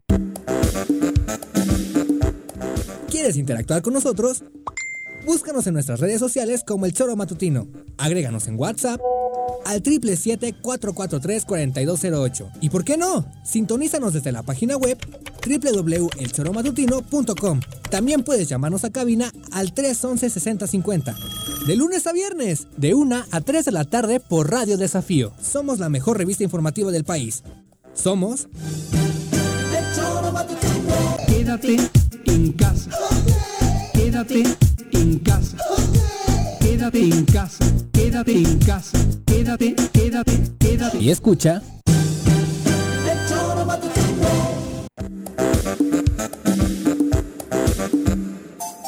Dos con seis de la tarde, gracias por continuar con nosotros. Un abrazo también para nuestro querido César Salgado, para Carlos Caltenco, que están pendientes. Máximo Javier López Espíndola dice, el tema es que en la calle ya son días normales respecto al tema del COVID. La No población regresó normales. a las calles y muchas imprecauciones o sin nada que hacer. El tráfico ya está como antes. La verdad es que solo Sí. falta el regreso a clases y ya. Sí está muy delicado el Muy tema. ¿eh? Sí, bueno. Ya, este... Yo sí veo a todo el mundo ya como si no pasara nada y sí pasa. Pasa. Pasa, desafortunadamente. Lo que pasa que, bueno, yo creo que ya se ha entrado en esa dinámica, ¿no? Es como cuando te dicen el camino este, tienes que seguirlo a huevo, pero ten cuidado porque el abismo lo tienes del lado izquierdo. Yo- si yo te resbalas, te vas, güey. Pero tienes que ir por el camino dijo- porque tienes que ir a trabajar, cabrón. Bueno, hablando del regreso a clases, ya nos acompaña a través Bien. de la línea telefónica la secretaria general del CENTE en Morelos, Gabriela Bañón, Ah, a quien saludamos con muchísimo gusto. Maestra, muy buenas tardes. Muy buenas tardes, Viri, qué gusto saludarte. Bueno, pues ¿Y como a es- nosotros no? La verdad no. Ya ya- me- sabes que eres Ah. mi consentido, Ah. Juanjo. Buenas tardes. Y Paco Santillán, que está ahí también, por ahí un gran amigo. Hola, Gaby, Saludos buenas a los tres. Gracias. Buenas tardes. Buenas tardes. Hablábamos justo, nos comentaba un radio escucha que lo único que falta para la nueva normalidad completa es el regreso a clases. Maestra, cuéntenos en qué postura se encuentra el CENTE respecto a esto ante la situación del COVID-19. Sí, la postura del CENTE es muy enérgica y muy firme, de manera responsable, solicitándole al presidente de la República hoy justamente 10 puntos que saca nuestro líder, el maestro Alfonso Cepeda, el que no se puede regresar a clases de manera presencial hasta que el semáforo verde esté y en todos los estados. Ese es lo primero, les exigimos también por la seguridad de todo el personal, desde el personal de apoyo, los maestros, obviamente los alumnos que también nos preocupan y, y la postura es muy clara en que tenemos que ser responsables y revisar. Mientras tanto, eh, el ofrecimiento que estamos haciendo pues es el compromiso de todos los maestros de estar atendiendo de manera virtual. En eso estamos, estamos solicitando también que se apoye, que se dote de computadoras a los maestros y de conexión de internet para que puedan hacer su trabajo de manera muy eficaz. Esta parte de las clases en línea, lo platicábamos antes de las vacaciones, fue bien complicada para muchos alumnos de educación básica que desafortunadamente no cuentan con las herramientas necesarias para recibir las clases. No te escuché tu pregunta, Viri, perdón. Que, que desafortunadamente no cuentan todos los alumnos de educación básica con las condiciones necesarias para recibir clases en línea y esa es una gran problemática. Sí, exacto. Aunque los maestros también tienen Pero- su estrategia de estar llevando a las puertas de la escuela eh, los trabajos. eh, en el ciclo anterior se terminó así, los trabajos, las tareas, se eh, buscaron la forma por WhatsApp también. Ahorita en este momento por eso se solicitó que se detuviera y así es a nivel nacional ya. El inicio del Consejo Técnico ya se pospuso, eh, el aseo a las escuelas también, ¿Cómo se posponen las inscripciones, todo está pospuesto hasta la nueva organización, nuevo aviso. ¿Cómo se va a lograr que en este país hombres y mujeres de la clase trabajadora, del pueblo en general, tienen que trabajar los dos? Hay unos niños ahí en medio. ¿Cómo se va a lograr que el curso próximo tengan educación? ¿Cómo, qué- qué- cómo, cómo se va a articular esto? Yo sé que la pandemia a todos nos ha agarrado en canicas, pero ¿cómo? Hombres y mujeres tienen que trabajar. Ma- digo, o ma- mamás solteras. o- ¿Cómo van a lograr, digo, en la educación pública, cómo se va a lograr que esos niños tengan acceso a la educación, cabrón? Si no hay, si no pueden ir a un, a un lugar donde iban y los papás o la mamá o el papá o los dos iban a trabajar, ¿cómo se va a lograr eso? Sí, Digo, bueno, la verdad, primero, cabrón. pues, no, Juanjo, ¿Cuántos no miles? a la normalidad, aún no están, no, no están trabajando todos, pero además lo que estamos exigiendo Mm. sí es justamente eso, que exista conectividad, que se pueda dotar a tanto a los a los niños y los maestros una una facilidad para que puedan estar al tanto de las clases de manera virtual. Claro. Eh, eh, no se tiene todavía, por eso ya se detuvo. En este momento se posponen todas las fechas y hay que prepararnos para que podamos llegar a todos los hogares y poder estar apoyando a los padres de familia en la educación de sus hijos. Entonces aún no estamos listos. Por Por, eso eso. está todo detenido. Exacto, porque de alguna manera la- el, el, el 20% de la población de este país pues tiene o la niñera, perdón por la expresión, o tiene Sí. la, la, la- la empleada, o tiene con quién dejarle en casa a los hijos si es que el padre o la madre o los dos salen. Pe- ¿eh? Si no está. Si no están, cabrón. Pero el, el claro. 80% del país es, es, un- es gente trabajadora, es gente que no tiene empleados en casa. Sí, sí, sí, ¿Cómo pues es llegar una- ahora en septiembre o en julio, en agosto, cuando ve, cómo hacer, qué se está pensando en ese verdadero? Presentaron un decálogo, ¿no? Hay 10 puntos que ustedes Sí. proponen, maestra. ¿Qué hay ahí? Hay 10 puntos. Dentro de ellos hablamos pues de la conectividad y- y, este que los maestros deben de estar dotados también de materiales, de computadoras y por supuesto eh, esperando que exista la conectividad en los hogares de todos nuestros niños también.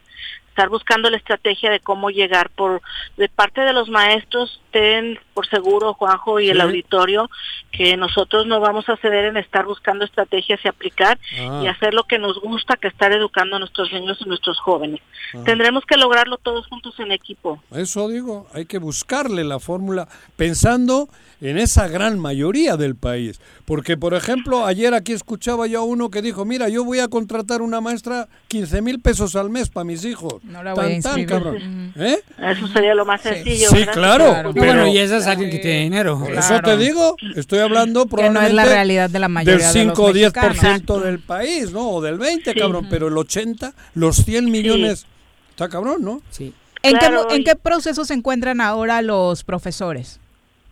En este momento, esta semana están tomando un curso, capacitación, justamente para tratar todos estos temas de lo que es la función del docente ahora en tiempos de pandemia.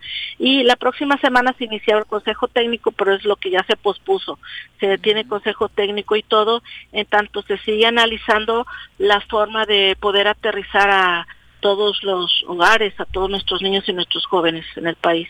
Hay un punto dentro de los que proponen de también dar apoyo psicológico tanto a profesores como a los alumnos, porque no ha sido fácil estar en, encerrados en casa tanto tiempo. Sí, claro, ¿no? Hablamos de, de- desde las comunidades indígenas hasta la ciudad, donde viven en departamentos y donde es complicado tener a los niños y a los jóvenes tan encerrados. Y bueno, pues ustedes justamente estaban platicando hace un rato de la desesperación de, de la gente de salir ya de manera irresponsable, ¿no? Sin protección, sin cuidado. Y pues justamente genera eso, el encierro genera el de repente el desbordarse de manera irresponsable y no protegernos. Entonces sí hay que trabajar mucho eh, de manera psicológica y creo que los maestros tenemos pues mucho que ver en eso. Estamos en ese punto de revisión. Maestra, el proyecto que se está armando eh, de acuerdo a las estadísticas que se tienen, muchos hablan de una ola que igual ya está a punto de terminar del COVID-19 y que daría pues la pauta para un regreso a clases de la mano con las instituciones educativas y de salud. ¿Tienen alguna fecha para que esto pudiera darse? No, no, no, cada día y, y nos empeora más. Si las personas siguen de manera irresponsable ya asistiendo a restaurantes, al centro, a las tiendas departamentales y todo eso que vimos, es peor. De, de hecho, hay un riesgo de echar para atrás todo lo que se había avanzado en Morelos y alargar aún, se decía de broma, pero pero sí alargar más a- aún eh, este confinamiento en el que estamos. Por lo tanto, es día con día que se va revisando la situación en Morelos, específicamente a nosotros nos toca aquí en el estado, día con día y, e irse pensando y platicando en el Instituto de Educación Básica, al maestro Leacín, le toca y lo ha hecho bien el de estar platicando con los supervisores, jefes de sector, directores. ¿Ya aprendió a sumar? conjunto, todos, todos, todos juntos podamos revisar la situación y tomar la decisión en equipo. Y nosotros el sindicato, pues de la mano, sí, con las autoridades educativas, con gobierno del Estado y con las autoridades de salud también. No es fácil y no hay una fecha pronta, al contrario, creo que esto se va a alargar más de lo que habíamos pensado, Viri. Pero, a ver, Gaby, en términos reales, es eh, el Estado lo ha demostrado, no tiene recursos y no piensa invertirlos, eh, los pocos que tiene, eh, en medio de esta crisis. Por lo tanto, no, no creo, honestamente, pese a, a las buenas intenciones que mencionas de, de generar la conectividad para buscar alternativas educativas para los niños.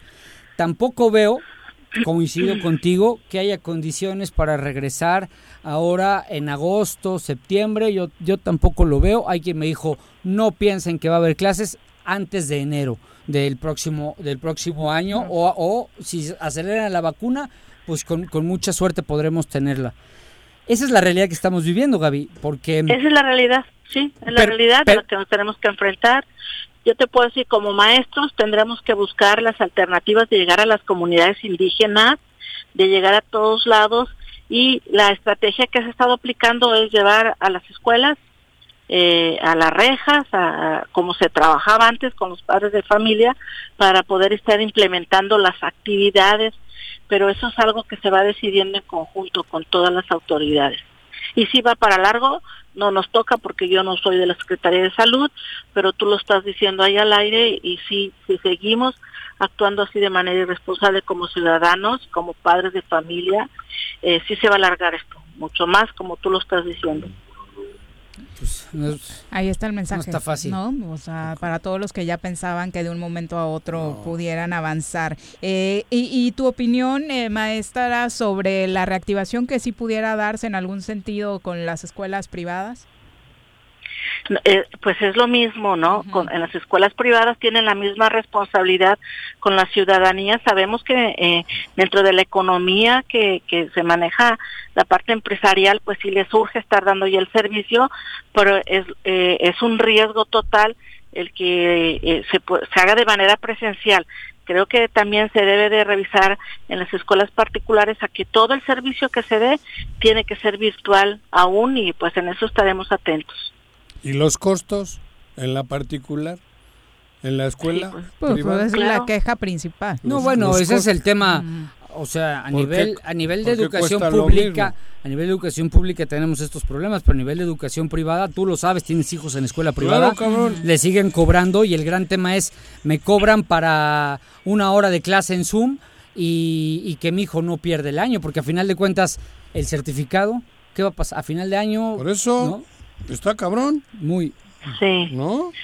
Sí, pues. Porque, a, ver, que- si, si te cobran la inscripción lo mismo, si la colegiatura es la misma y tus hijos van a estar en casa Y todos los costos son para ti, ¿no? y En todos los sentido. costos están en casa, digo, no es lo mismo. O sea, no, no, no Claro. entiendo, no entiendo. Digo, bueno, Creo que hay- eso sí tendría que revisarse, la- tanto la ¿Pero autoridad cuándo? educativa que otorga las claves, las licencias en las escuelas, tendría que revisarse Ajá. el ayudarse a tanto los padres de familia a saber que están en escuela particular y sí dar el apoyo, un Porque- apoyo que corresponda, Ajá. como a la institución educativa privada también estar conscientes de que no están dando el servicio al 100%. Entonces, Claro. debe de existir un equilibrio ahí entre la aportación de los padres Exacto. y la institución educativa. Pero el otro día alguien me dice, pues saca a tus hijos de la privada, llévales a la pública. ¿A dónde?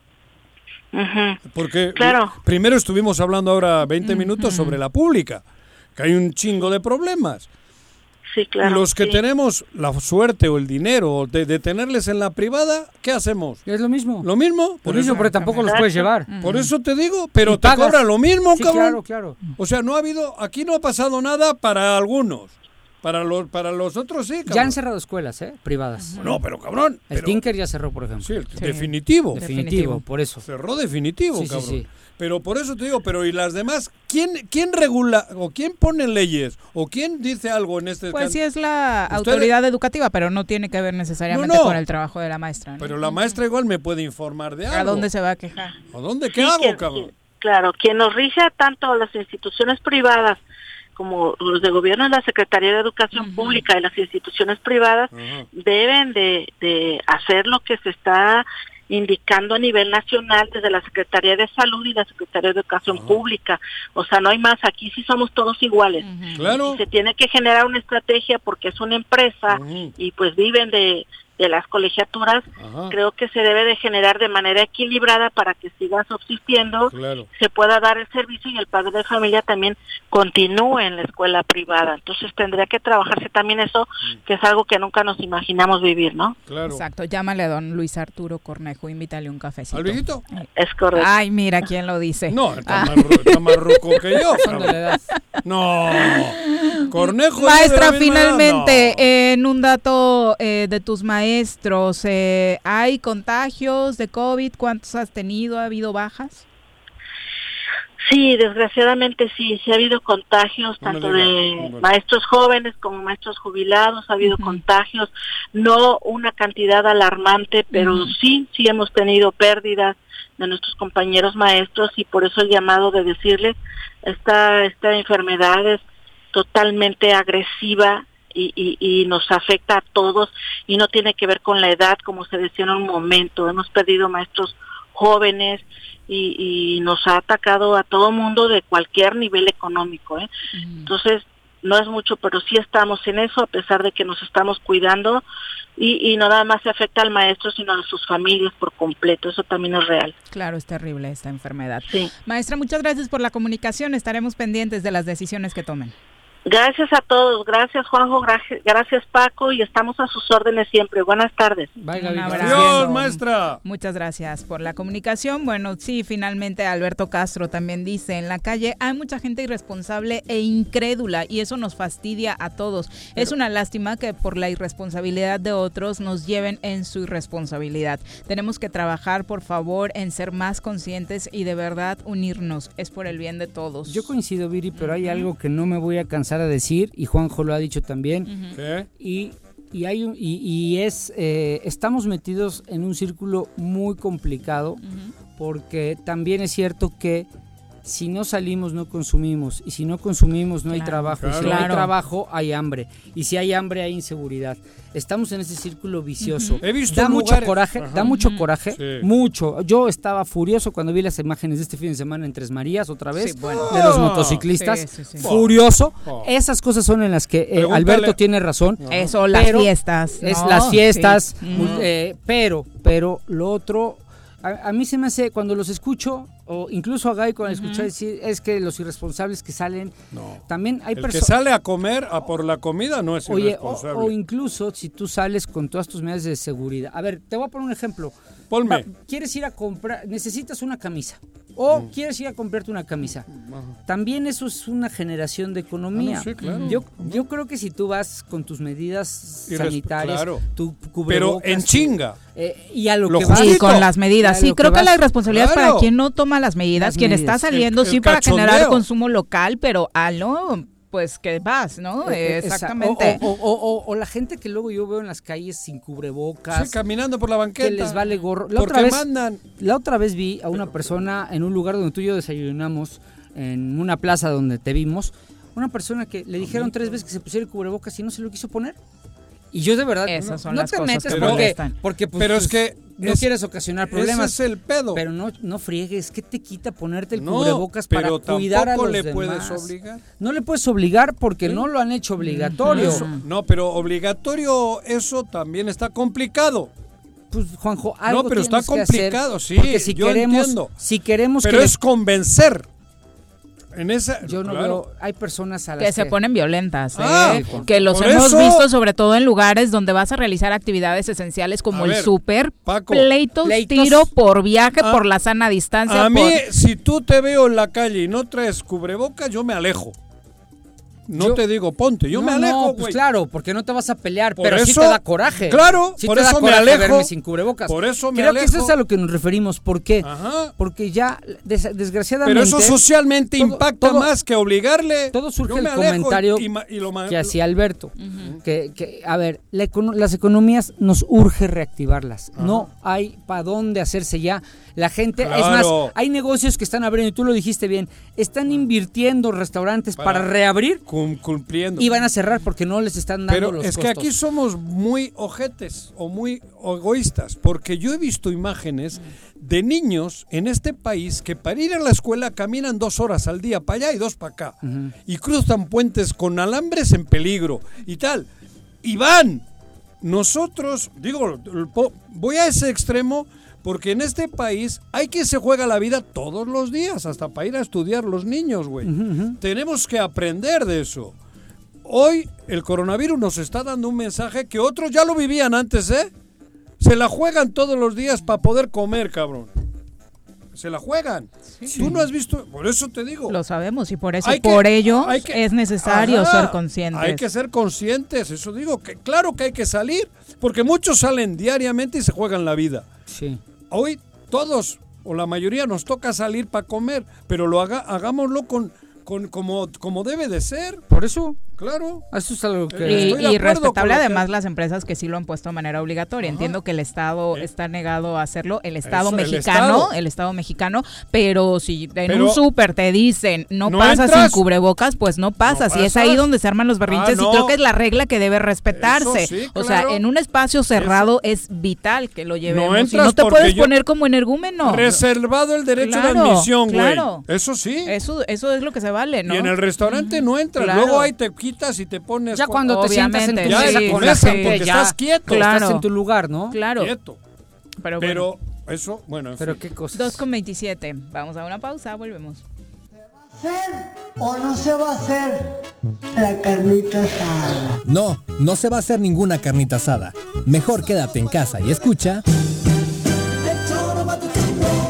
A partir del mes de julio, el Sistema de Conservación, Agua Potable y Saneamiento de Agua de Jutepec pondrá a disposición de los usuarios un cajero automático ubicado en Walmart Jutepec, a través del cual se podrá realizar el pago de los servicios de manera práctica, cómoda y segura. Más información al número 777-319-0086. Ayuntamiento de Jutepec, Gobierno con rostro humano. En el Colegio Navaca estamos listos. Con modelo presencial aplicando normas sanitarias o con educación en línea desde nuestra plataforma digital, nuestra oferta educativa es la ideal para kinder, primaria y secundaria. Aprovecha un 20% de descuento en inscripción. colegiocuernavaca.edu.mx. Tu camino al éxito. En apoyo a tu economía, el sistema de agua potable de Emiliano Zapata tiene para ti 100% de descuento en recargos y gastos de cobranza durante todo el mes de julio. Aprovecha. Puedes pagar con tu tarjeta de crédito o débito. Visítanos en las oficinas de Emiliano Zapata Centro y en las de la Central de Abasto. Recuerda llevar tu cubrebocas y mantener las medidas de sana distancia. Más informes al 368-2376. SICAPES, Administración 2019-2021. Cafetería, tienda y restaurante Punto Sano. Contamos con comida vegana y vegetariana, porque nos preocupamos por tu salud. Ven y conoce nuestros productos orgánicos y suplementos alimenticios, al interior de Plaza Andrómeda, local 19, en calle Pericón, Lomas de la Selva. Contáctanos al 372-3514 o búscanos en Facebook como Punto Sano Cuernavaca. Aprovecha los descuentos que el gobierno municipal de Suchitepec te ofrece en el pago del impuesto predial. De julio a octubre, 100% de descuento en multas y recargos. Evita salir de casa. Ingresa al www.suchitepec.gov.mx diagonal predial y paga en línea o llama al 361-4110. Acércate, infórmate y regularízate. Gobierno municipal, estar bien te lo mereces. Puta casa. Quédate en tu puta casa. Quédate. Y escucha.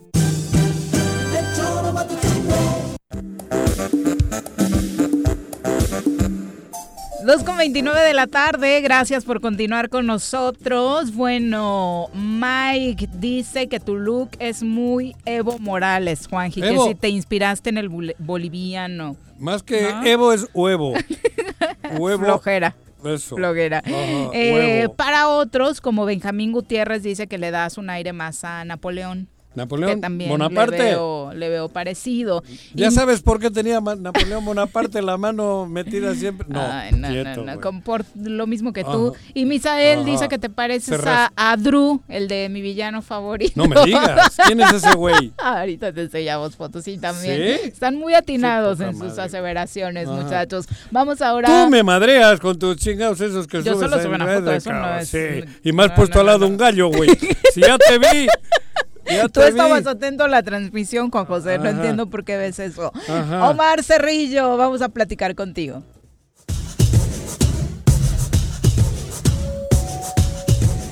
Michael Jackson, Elvis Presley, Coldplay, Black Sabbath, Daddy Yankee, Juan Gabriel, Red Hot Chili Peppers, Shakira, Led Zeppelin, Rihanna, ACDC, Luis Miguel, Kiss, Scorpion, Queen, David Guerra, Muse, José José. Desde los Beatles hasta el Chente.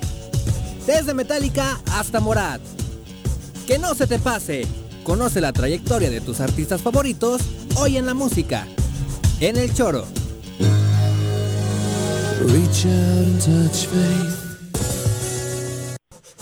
También, también pudiera ser un look tipo Omar Cerrillo, ¿no? Como que va en ese corte. No me digas. Omar, ¿cómo te va? Buenas tardes. Te falta un poco Muy de buenas largo, pero tardes. Te anda Ya copiando un poco el el... troleo que traen aquí con mi querido Juanjo. No, No te es- dejes, Juanjo. Me la- Yo me- tampoco he ido al peluquero de nuestra pandemia. Me vale madre lo que diga. Nada, tú tranquilo. No, pero no es porque no haya podido ir, es decisión propia, No que es sé, lo peor. Es por convicción. Voy a dejarme Ah, greña. no, yo lo mismo, ¿eh? Es, Ah. es igualito, ¿eh? ¿Eh? Por convicción, no he ido al peluquero. Ah. Ah, bueno. No, y con la barbota ya las de tener, hermano. No, esa fíjate que sí, ya me la rasuré, mi, mi estimado Pancho. Ah, qué ¿Eh? bueno. Qué bueno. Qué bueno. Sí, porque dije, o una o la otra. Si me dejo el cabello crecer, Ajá. va la barba para afuera, ¿no? Ándale. Me parece Así. muy bien. Así le hicimos, ¿eh? ¿Y, y de música cómo vas? De música, pues vamos a darle un giro a, al- a la- los géneros que hemos estado hablando porque es importante que le, le demos eh, espacio a, a un importante personaje de la música mexicana que hace pocos días falleció. Ay, güey. Estamos hablando de, eh, don Jesús Rodríguez de Híjar, un muy importante personaje para la música de mariachi. No tengo ni idea de Ni quién yo, hijo, ahora sí que. No, de Eh, verdad. Por el nombre son de estos personajes poco conocidos, pero que dejaron mucho, ¿no? No me digas. Sí, sí, sí, es muy importante. No Don jodas. Jesús Rodríguez de Híjar falleció el viernes 24. eh, ¿Ahora de julio? eh, sí, apenas. El viernes ¿El viernes este pasado? viernes. ¿Y quién es ese? Viernes pasado, exactamente. ¿Cómo, se- cómo Murió, él nació en el 29, lo cual nos dice ¿En Jalisco o dónde? 91 años de, no, murió en Tlanepantla, pero es oriundo de Jalisco. Eso de te digo, ¿dónde Jalisco. nació, cabrón? Eh, Ah, ya, ya. Como Perdón, buen no, mariachi, como buen músico de mariachi es... eh, No, todos son de Jalisco, No, güey. pero, joder, no todos, güey, pero... ah, cabrón, la tradición... La tradición El de origen del mariachi dicen que viene de allá, ¿no? El origen está, De los está franceses. ahí peleado entre Nayarit y, y Jalisco, ¿eh? Eso, cabrón. Pero ya el ves, origen Paquito. se lo pelean ahí. De hecho, eh, los antecedentes familiares de, de don Jesús están precisamente en, en Nayarit, porque su papá había sido músico de la banda de, de Tepic. Ok. Eh, Ah. Repito, él había nacido en el, él nació, perdón, en el 29. Su 1929. familia venía de Nayarit, donde habían sido músicos.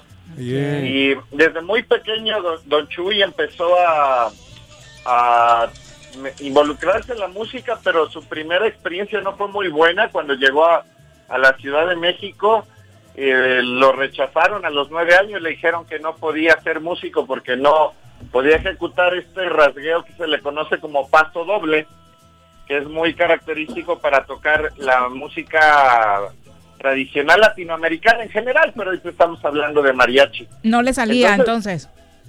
No le salía, pero tenía nueve años. Ajá, o sea, sí, estaba pues, chiquito. Estaba muy pequeño. Ajá. Entonces, don Jesús se empeñó en, en, en seguir en esta cuestión de la música.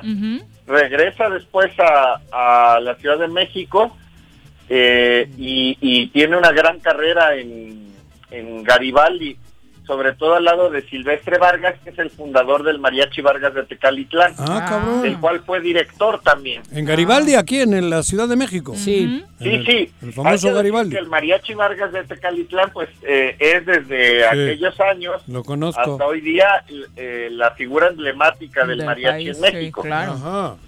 Es el mariachi más importante. En pero- el Tenampa. Sí, sí. Bueno, el Tenampa es ahí parte estuvo. de Garibaldi, pero Por no es eso, lo- ay, no. no, pero yo lo he escuchado tocar en, en el Tenampa. Bueno, ahí cantaron todos, pues Por eso, güey. es un histórico. Por eso, cabrón. Los ¿Y qué dije mal? grandes, Nada. los grandes. cabrón. Nada. Entonces él estuvo ahí como director, eh, Omar. Sí, él fue director del Mariachi Vargas de Tecalitlán. También fue parte de otro de los mariachis más importantes de la historia de este género, ¿Cuál? que es el Mariachi Perla de Occidente. Ah, el Perla, cabrón. Sí, también es famoso.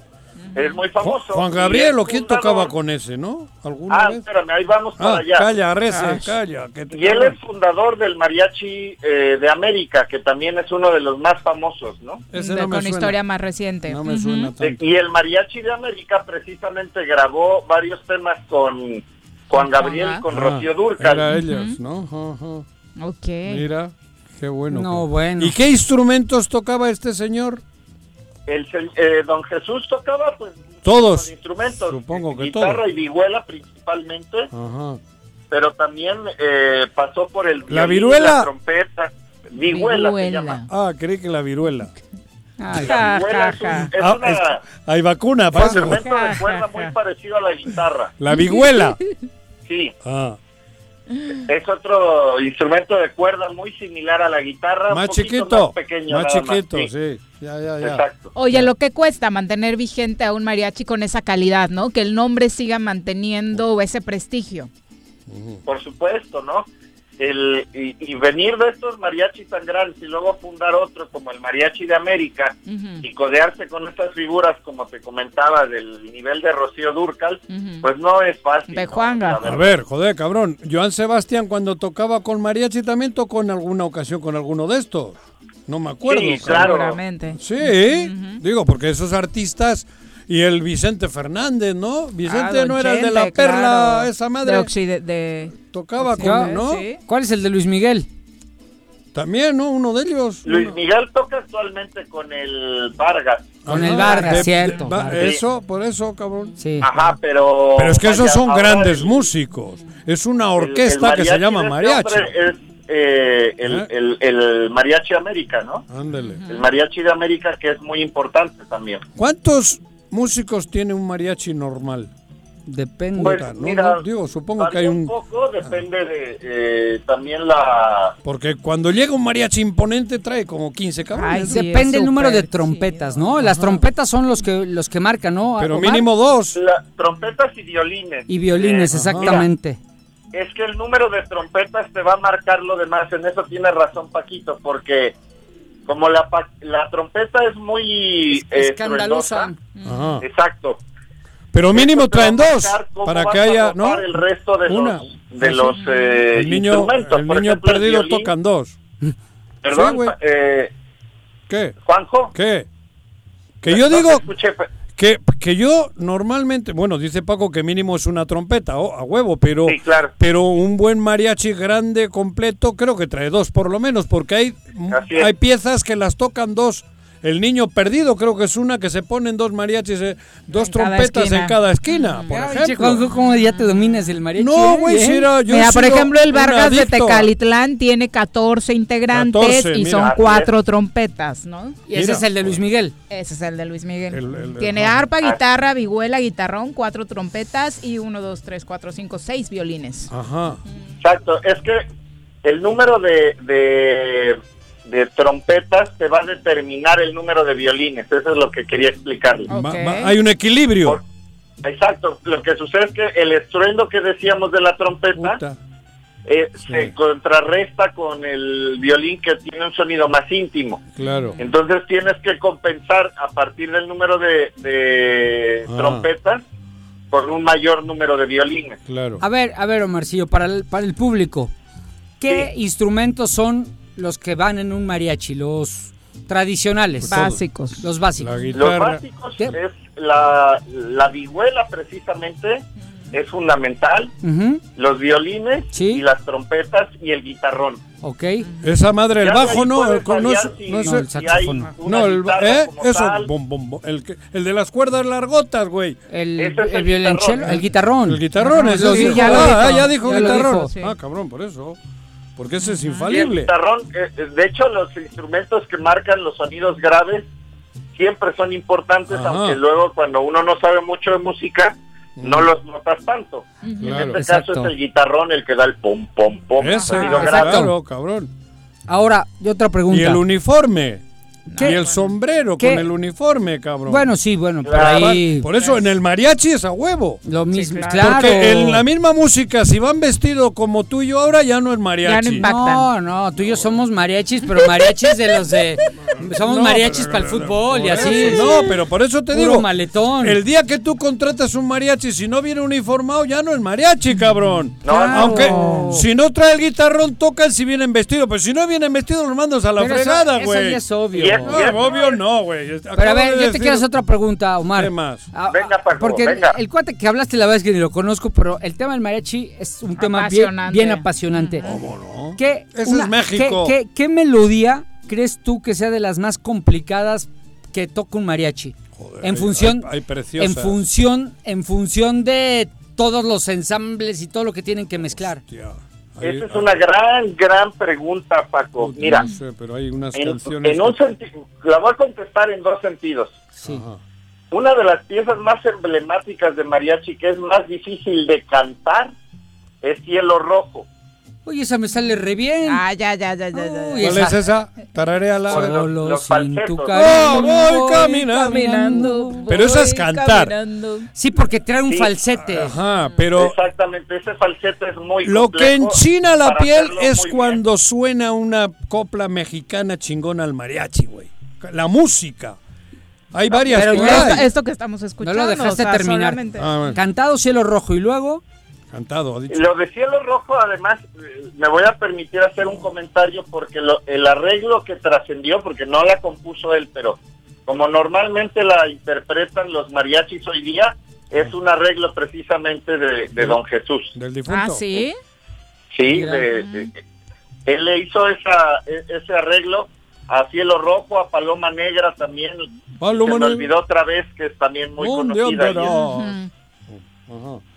Entonces, eh, muy buena arreglista. De hecho, Pero a ver, esas son las letras Sí, cantado. Ahora, cantado nos con el fondo de a música. la melodía. Eso, las melodías, las que te enchinan la piel, cabrón, ¿no?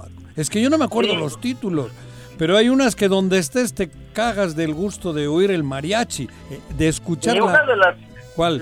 no sé, Alguna por ahí, una güey. barbaridad probablemente, ya después me, me corregirán mis amigos mariacheros, A ver, pero me parece que ejecutada así como para tocar, me quedaría con el guapango de Moncayo. Bueno, sí, claro. joder. Sí, bueno, claro. Es una espectacularidad. Eso, Es eso- una cosa Esa es una de las que yo quería decir. Sí, Tienes el razón. Sí.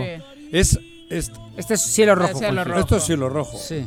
La del otro, la que está. El guapango. El guapango de, el guapango. Moncayo. de Moncayo, cabrón. Que esa no, no lleva mus, no lleva letra. No, pero esa estás en el en Bilbao y la Pero escuchas. aparte creo que esa en te- cualquier versión es impresionante. ¿no? Sí. Te trasladas Sí, en chinga a México con esa Sí. copla que es maravillosa. ¿Quién la compuso? Moncayo. Moncayo. Moncayo, de ahí el nombre. Pero cabrón, Sí. ¿cómo se llama Moncayo? Moncayo. No, no, ¿quién es ese güey? El guapango de Moncayo, pero ¿quién es ese güey? Ahorita te digo, ahorita te digo. porque Ahí está, súbele. A ver, súbele, cabrón.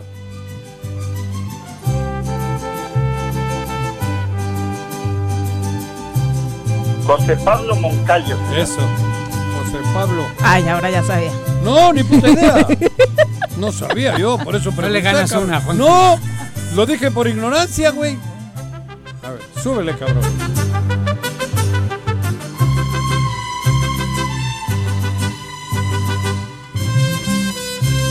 Ah, mira.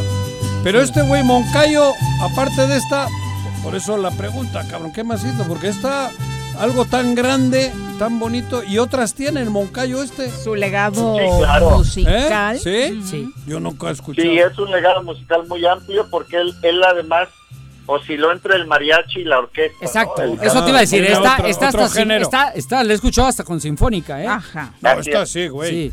Por eso, pero el Moncayo ese yo no sabía que existiese. ¿No sabías? No. Varias óperas, idea ¿no? tengo. También. eh, Sí, claro.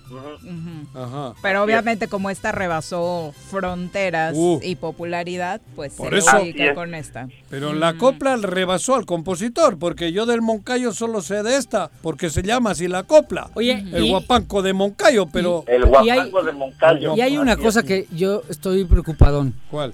Me da la impresión, a ver qué piensan ustedes, Ah, que la música mariachi, la música del mariachi, ya no está generando lo, que, razón. lo que llegó a los generar. jóvenes andan con la madre Sí, esta la de- banda o el reggaetón. el reggaetón y la banda. eh, están jalando mucho más. pero vendrá y, y el no hay, renacimiento. y no hay grandes compos... La verdad, voy a decir, Ajá. a ver, lo mejorcito que he escuchado de tono mariachón, este Omar, es lo ¿Sí? que sacó este muchacho Cristian Nodal, Nodal, que es buenísimo. que, es, que, que tiene Sí. muy buena voz, pero fuera de él... Y lo, Alejandro, bueno, que sigue con- cantando algunas canciones en mariachi. Sí, pero muy de vez norte. en Muy de cuando. el otro cuando. grandote que es el hijo de- Pepe Aguilar, su hija, su hija que canta hija, espectacular. Estoy enamorado de su hija, es menor de edad, ¿eh? nada más lo digo en No. plan padre e hija. No, canta No, pero da gusto ver esos nuevos talentos Sí. de los poquitos que van saliendo, pero siguiendo una historia familiar, ¿eh? Sí, o sí, sea, sí. ni siquiera... Desde el abuelo. la saga. Pero siento que ya no hay esa, ese, ese boom de, de que se esté generando nueva música mariachi que, que engancha a los jóvenes. Claro. Eso ¿no? es correcto, Paco. Hay una, incluso, eh, no sé si recuerden esta figura que se llama José Ángel el Cuervo. Ujú. Eso es un tequila, ¿no? cantante Ah. de, de mariachi. Ah, creí que hablabas del tequila. Bueno, de ese se antoja siempre. No, porque el tequila va de la mano con el mariachi. Claro, por supuesto. Digo, cabrón. Y, y bueno, eh, dice este, el cuervo, eh, lleva años expresando esta cuestión que dice Paco. Y yo he tenido la oportunidad de asistir a los encuentros de mariachi que se hacen por estas fechas en agosto de, de cada año. Y es un reclamo generalizado, ¿no? Que, que ya no hay espacios para que el mariachi eh, tenga esa difusión. Pues, de esa difusión que de la que gozó en los años 50, 60. No, no, y y que lo más, hicieron y un más. ícono de México. Yo Pero, llegué- a ver, Omar, difusión hay. Y no hay borrachera en este país que no termine con música de mariachi. Ya menos. Lo que pasa, no. Hasta eso. lo- menos. sí, la banda, tienes razón. La banda como que le quiere sustituir. Pero lo que, lo que está pasando es que, Que no hay- tampoco satanizaría tanto la música de banda. no, ¿eh? padre, Porque también es mexicana. Eso ya es de gusto. Sí, Gracias. también es mexicana. Y, la, y Como a- todas ahí las me- músicas No, tiene el- lo suyo, ¿eh? más- Ya hablaremos. Claro, A mí me tiene, su, tiene su complejidad. Me. Pero desespera es un poco mucho el más mexicano ese. el, el mariachi. Las dos, las dos, la, banda, cabrón, en mi pueblo también hay. Lo que pasa es que el trombón No creo que con el estilo Oye, que bueno, tiene la pero- banda mexicana. pero el Tú vete mariachi- al norte del país y la discusión se pondría súper agresiva. Pero- Yo creo que la Claro. mitad del país se dividiría. sí, ¿eh? ya, pero el mariachi. Bueno, el país se el- dividiría, perdón. El, Es cierto el sí. mariachi es mariachi y es Viva México a Sí, huevo. Pero a lo que me supuesto. y refiero la banda es- da para mucho más. Pero a lo que no me queda refiero en las fronteras de México. que no está viendo grandes producciones de música mariachi. Ese es el problema. Es correcto. que sí la hay de banda, ¿eh? correcto. Que banda, banda sí la hay. me Hay una apuesta a muy eso, fuerte. Sí. y a mí me Hace gusta años. mucho más el mariachi. Cuando hablaba de difusión me refería a eso, a que ya no hay espacios en las disqueras y en las productoras musicales como alguna vez lo hubo. Mm. Eso es cierto. Eh, la banda, por supuesto, es polémico, pero coincido con Viri. Hay, pero- es muy representativo. Pero es polémico por las composiciones recientes que le están dando Es al correcto. traste, Omar. Pero en general Ah, la banda... Las narcobandas. No, de acuerdo, de Yo acuerdo. llego. Exacto, exacto. La gente que llega todavía de, de Bilbao, por ejemplo, cabrón, le pones un mariachi y se caga. ¿Sabes por qué? Y los mexicanos en cualquier lugar, eso, en cualquier en punto cualquier del pa- país. o del de- mundo. Sí, claro. Pero porque hay un problema con la, hay un problema con la banda. La banda es muy escandalosa. Ajá. Entonces, tú puedes Lo estar escuchando mariachi Mucho y, tiempo. y disfrutar de la plática. 30 y horas. mucho tiempo. Sí. La en cambio te ponen la banda y, Y ni puedes hablar. puta. La banda no, no te No, deja no hablar. para ¿no? eso. Es para, para, para, Para bailar. y, Y chupar. puede haber un par de rolas, tal, pero puta. No, no hay Pero- rolas. pero yo- banda Hay muchas. Efectivamente. No, para escuchar continuo. te Yo digo. también creo que hay música banda que está Sí. padre. Claro, valioso. hostia. Que yo no estoy diciendo eso, pero A mí nada más me queda un poco gordo el trombón ese que es muy escandaloso, mucho, demasiado, sí. El, La tuba. La tuba, La tuba, esa madre, sí. esa, perdón. ¿La Esa, tuya la- qué? Ese, ese me desespera un poquito, pero, pero fuera de eso también sí es cierto, la banda y la banda es mexicana. Porque no solo, Pero- no solo es México ver, el centro. Yo escucho banda en, en, eh, en- en Colombia. No, nada que ver. No, pero hay banda. Nada Hay banda. Mariachi es mexicano, Sí, cabrón. claro. ¿Cómo no? Tú escuchas una rola del recodo. Tú escuchas una rola del recodo y sabes que es México. Sí, claro, cabrón. Por supuesto que sabes que es México, no pienso que es Colombia. No, pero no. a ver, no, dime no. Una, ban- una rola de No, banda es que no colombiana. conozco o sea, ninguna, No ubico una rola de banda colombiana. Es Ponme un- cumbia colombiana. pero es un banda decir. colombiana. El mariachi es México. Escucho Lo banda otro- y pienso en México. Eso No, que pues sí, joder, Juanjo, cabrón. si me permiten ahí eh, acotar un poco, ¿Qué? Lo que sucede con el mariachi es que eh, tomó ese papel de representativo de México. Ajá. eh, El tequila y el mariachi es México. Eh, Era una época en la que Como el eh, los países encontraron, algunos, no todos, entre ellos México, por supuesto, lograron que ciertas músicas fueran el icono del país. ¿Eso? Eh, estoy pensando en el caso del tango en Argentina, por ejemplo, Claro. o el mariachi en México. Eso. El vallenato colombiano. Eh, bueno, va, por eso. Eso digo, Pero eso estamos hablando de mediados del siglo pasado, ¿no? Que las circunstancias sociales y políticas ayudaban a que hubiera esa difusión de un cierto género. ¿Qué Y hostia? Si yo llegué en el mariachi 87 tiene- y era una emoción tremenda el mariachi. Pero dice que empezó desde la mitad del Ah. siglo, de que arrancó. Llegaba mi padre acá, le, le- le- le- le- le- le llevaba un mariachi y yo lloraba, Y cabrón. sigue, y sigue siendo un, un- ¿Qué? A ver, no hay momento en el que no escuches un mariachi. Eso- Y no nadie te está diciendo que no es icono y que a los mexicanos no, nos eso- emociona. El punto es que no hay por qué dato, menospreciar a la banda, ni no, mucho yo menos. no o sea, menosprecié, por supuesto. pero en China la piel el mariachi y la banda te gusta. La banda, la banda La lo banda que te tiene gusta, es que a hay que algunos gusta, grupos de banda que han hecho los narcocorridos Sí, con claro, banda que vinieron y a eso no es agradable. a ensuciar el género. Ah, no. Pero también hay canciones bien bonitas de banda. La Ah, pero, MS tiene eh, unas canciones bien yo- bonitas, no, güey. pero si yo no he dicho ¿No? eso. La, el Recodo tiene unas bien bonitas. Joan Sebastián no este, cantaba con banda. Joan Claro, Sebastián cantaba cabrón. con banda, Claro, eso, y mariachi. Claro. Hoy, hoy creo que ya las dos. Que yo no he hablado mal de la banda. Estoy Tú diciendo. dices que para, me- para el mundo el mariachi es mexicano. Eh, claro. Nada más que el cam- los mundiales de mariachi los ganan los japoneses, güey. Ah, Eso es lo que o sea, Y hasta en el tequila ya nos chingan, güey. ¿no? Omar, muchas gracias por hacernos dar este recorrido por el mundo del mariachi. ¿Cómo se llamaba el difunto? Eh, Ahí va el dato nuevamente. No me acuerdo ni de quién estábamos lo hablando. ¿Eh? Porque nos desviamos tanto del pobre eh, don Jesús Rodríguez de Híjar, que Ah. bueno, pero para eso da el mariachi. Exacto. Nada más Claro. un dato para cerrar, se fue un tan grande personaje del mariachi que solamente como él está el señor Rubén Fuentes, que sigue coordinando el Vargas, y algunos históricos como Silvestre Vargas o Cirilo Marmolejo. De ese tamaño es Jesús Rodríguez de Híjar y por eso teníamos que recordarlo el día de hoy. Qué bueno, gracias. Muchas Omar. gracias, Omar. Muy, Muy buenas bueno. tardes. Gracias a ustedes. Cuídate, amigo. Peínate, güey. Perfecto, un Peínate. abrazo. Hazle caso tú. Tu greña, güey. Eh, exacto, Alberto Castro dice sí, de Colombia el Vallenato con Diomedes Díaz es eh, un duelo máximo con el cacique de la Junta Colombiano. Bueno, se ve que le sabe Alberto, muchas gracias por los datos, un abrazo. Claudia Maldonado dice sí, violines, trompetas y guitarrón es lo básico. en- Violines, trompeta y guitarrón, bien hecho, bien, va. Y el, Eh, uni- y el uniforme, Ah, insisto. eso ya va de la mano, No, Juan, no, sí. no, no, no. Es que no puedes ver un mariachi si no va uniformado. Cabo Sotelo nos manda muchos saludos, muchas gracias. Claudia Maldonado. Sí. Se cayó el otro día en el ¿Cómo crees? cabrón. Sí, cabrón. ¿Y por qué tienes que contarlo y reírte? No, no, se puso ¿Te un estás madrazo. riendo? No, no, ¿cómo me voy a reír, cabrón? No, porque sé que está bien. Ah, Pero se puso pero un si madrazo. te reíste. No. Ernesto Ponce. Chismosa ah, tú. te están viendo, te está viendo. Está a través de que- Facebook. Mira qué serio estoy, Claudia. Ernesto, que te recuperes, Clau. Ándale, Clau. Ernesto Ponce te manda muchos saludos. Gracias. Eh, Paco, Rafa Brito eh, también nos deja sus mensajes. Cristian Mafra dice, Paquito que regrese lo que se robó. Bueno, le preguntaba qué, qué sabe que se robó, ¿no? ¿Qué me robé? ¿Quién es? Eso Cristian Mafra. Cristian Mafra. Mira, Otro chico de medios, ¿no?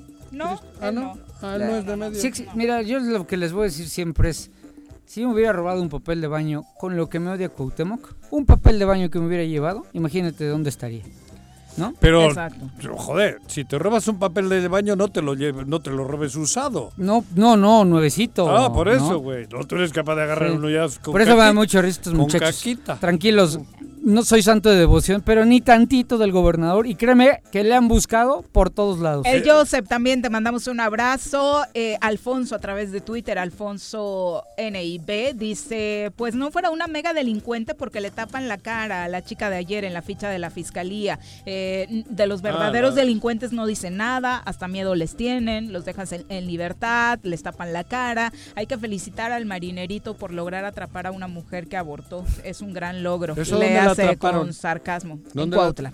En Cuautla. Ah, Fue fue con lo que el- el- empezamos, la nota Exacto. con la que Fue el vicealmirante el que hizo esa operación. La No, fiscalía o sea- fue la que anunció, pero Ah. dieron parte a la.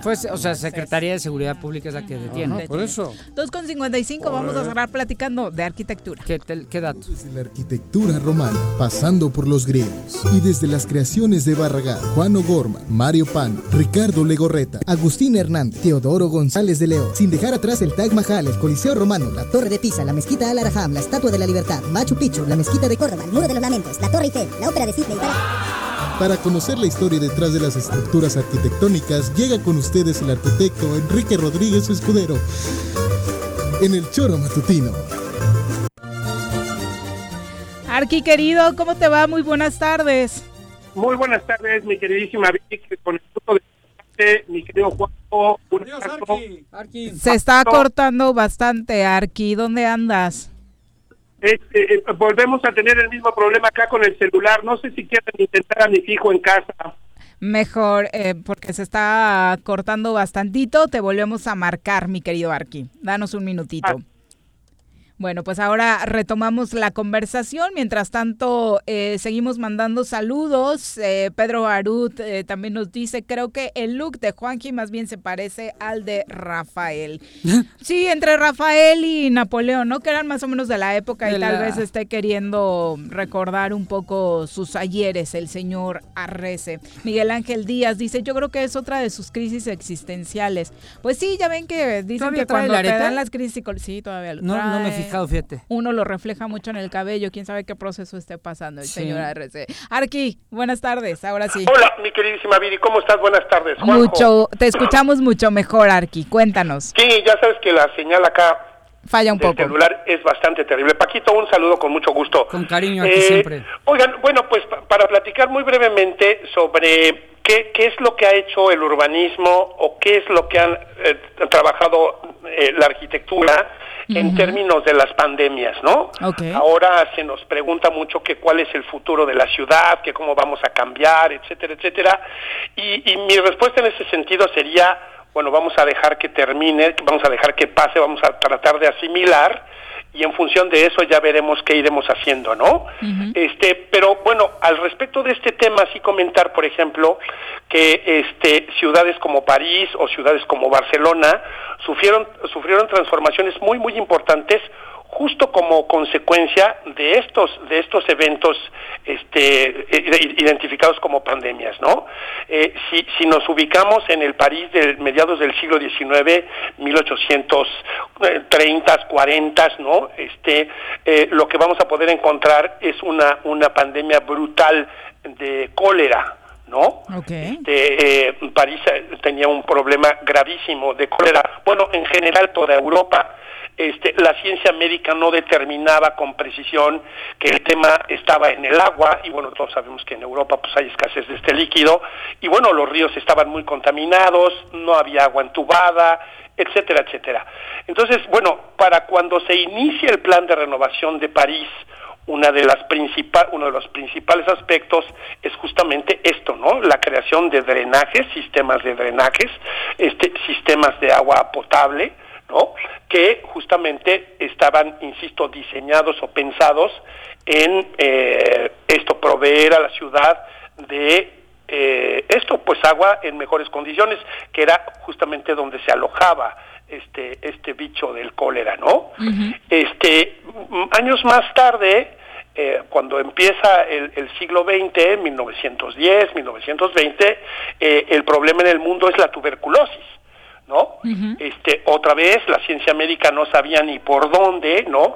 Es hasta lo- los es, es- es por ahí de los 30, 40 cuando Roberto Koch descubre el bacilo, ¿no? Y dice, a ver, esperen, está por acá, pero antes no se sabía y tanto en el caso del cólera como en el caso de la tuberculosis, este, la ciencia decía, esto se, esto se contagia por el aire, ¿no? O sea, está en el aire y hay que esconderse, etcétera, etcétera. Eh, de manera que, bueno, insisto, eh, cuando ocurre la pandemia esta de la tuberculosis, que es muy grave, ¿no? Este, a nuestro país llega eh, justamente en los 40, 50, este, eh, eh, lo que, lo- la respuesta que hay en la arquitectura es justamente eh, esto que tiene que ver con el movimiento moderno. Eh, Muy pocas veces se habla de que esta, esta pérdida de la- del ornamento, esta gran apertura de ventanas, que además tienen grandes secciones de ventilación, tienen justamente que ver con eso, ¿no? Con que el espacio arquitectónico sea un espacio perfectamente iluminado, un espacio perfectamente ventilado, este, prescindir de los tapetes, prescindir de las alfombras, entrarle al tema de los pisos, este, que, se- que sean muy fáciles de lavar, etcétera, etcétera. Todo esto, insisto, es eh, de alguna manera una respuesta que tiene tanto por un, pues digo, por un lado el urbanismo en París y en Barcelona y toda esta historia para el tema del cólera, y por otro lado este lo que lo que propone la arquitectura en términos de salud para el espacio arquitectónico propiamente dicho mi querida Viri Y aquí desafortunadamente la respuesta está siendo nula en este sentido, Arqui. sí bueno te decía al principio, este, la verdad es que tanto los científicos como la población en general estamos desconcertados porque no sabemos bien a bien qué es lo que está pasando con este con este tema, ¿no? Este es muy pronto para poder emitir una reacción o- o más bien una propuesta. Yo creo que estamos siendo más bien reactivos. ¿Sabes? Este, que, a veces nos dicen que el tapete, a veces nos dicen que el cubreboca, a veces nos dicen que tal y que cual, po- porque seguimos en medio, estamos un poco entrampados y yo creo que acá lo que tendrá que, vamos, estoy seguro que saldremos de esta condición, no tengo la menor duda, pero tendremos que madurar un poco para ver qué es efectivamente lo que vamos a tener que hacer en materia de ciudad y en materia de, eh, de edificios, ¿no? Cómo tendremos que reacondicionar este, los edificios para, pues esto, transitar a un nuevo, a un nuevo ejercicio, esto de urbanismo y de arquitectura, ¿no? Exacto, ya veremos cuál es el resultado al final y aprovechando que te tenemos en la línea y que ya vamos a cerrar el, el programa, nos vamos con una última reflexión ante la noticia que se acaba de dar a conocer en torno a que ya platicaron el obispo de Cuernavaca y el alcalde de la ciudad y al parecer sí hay feria Tlaltenango, ese es el acuerdo hasta el momento, con una capacidad de puestos del 50% a lo habitual, eh, al parecer menos días, con restricciones para eh, la entrada, pero se la van a aventar, se la van a rifar, ¿no? Como se dice a la Feria Tlaltenango, por si estabas feliz de que te iba a salvar la cuarentena, Arqui. Fíjate, digo, la verdad es que no, no, no entendemos, este, no, no somos sensatos. Este, Cuernavaca está a punto de regresar al semáforo rojo. Este, no somos prudentes, la, la sociedad no es prudente y yo creo que las autoridad, la autoridad ahí tendría que ser muchísimo más eh, estricta en ese sentido. En fin, si ya lo platicaron y ya lo acordaron, entiendo que hay un tema de economía, pero pues digo, también necesitamos hacerlo de manera ordenada, mi querida Viri. Ojalá entendamos como sociedad y también las autoridades con las restricciones que se tendrán que poner, la feligresía y de ahí sí depende mucho el papel que la iglesia juegue, ¿no? Claro, por supuesto, por supuesto. Muchas gracias, Arqui. Buenas tardes. Gracias a ustedes, buenas tardes. Bueno, pues eh, es todo un reto, ¿no? Aventarse esta feria. Entiendo que no, tiene años de tradición, que pararla hubiera enojado a muchos, pero también este es un momento histórico. Mira, yo Mm. fui diputado por ese distrito, conozco bien el sentir de la gente de Tlaltenango, lo que representa esta festividad, pero no sé, se han, se han detenido en esta época ferias o, festividades mucho más... Internacionales. eh, eh, sí, exactamente internacionales, igual de trascendentes. No le veo necesidad a...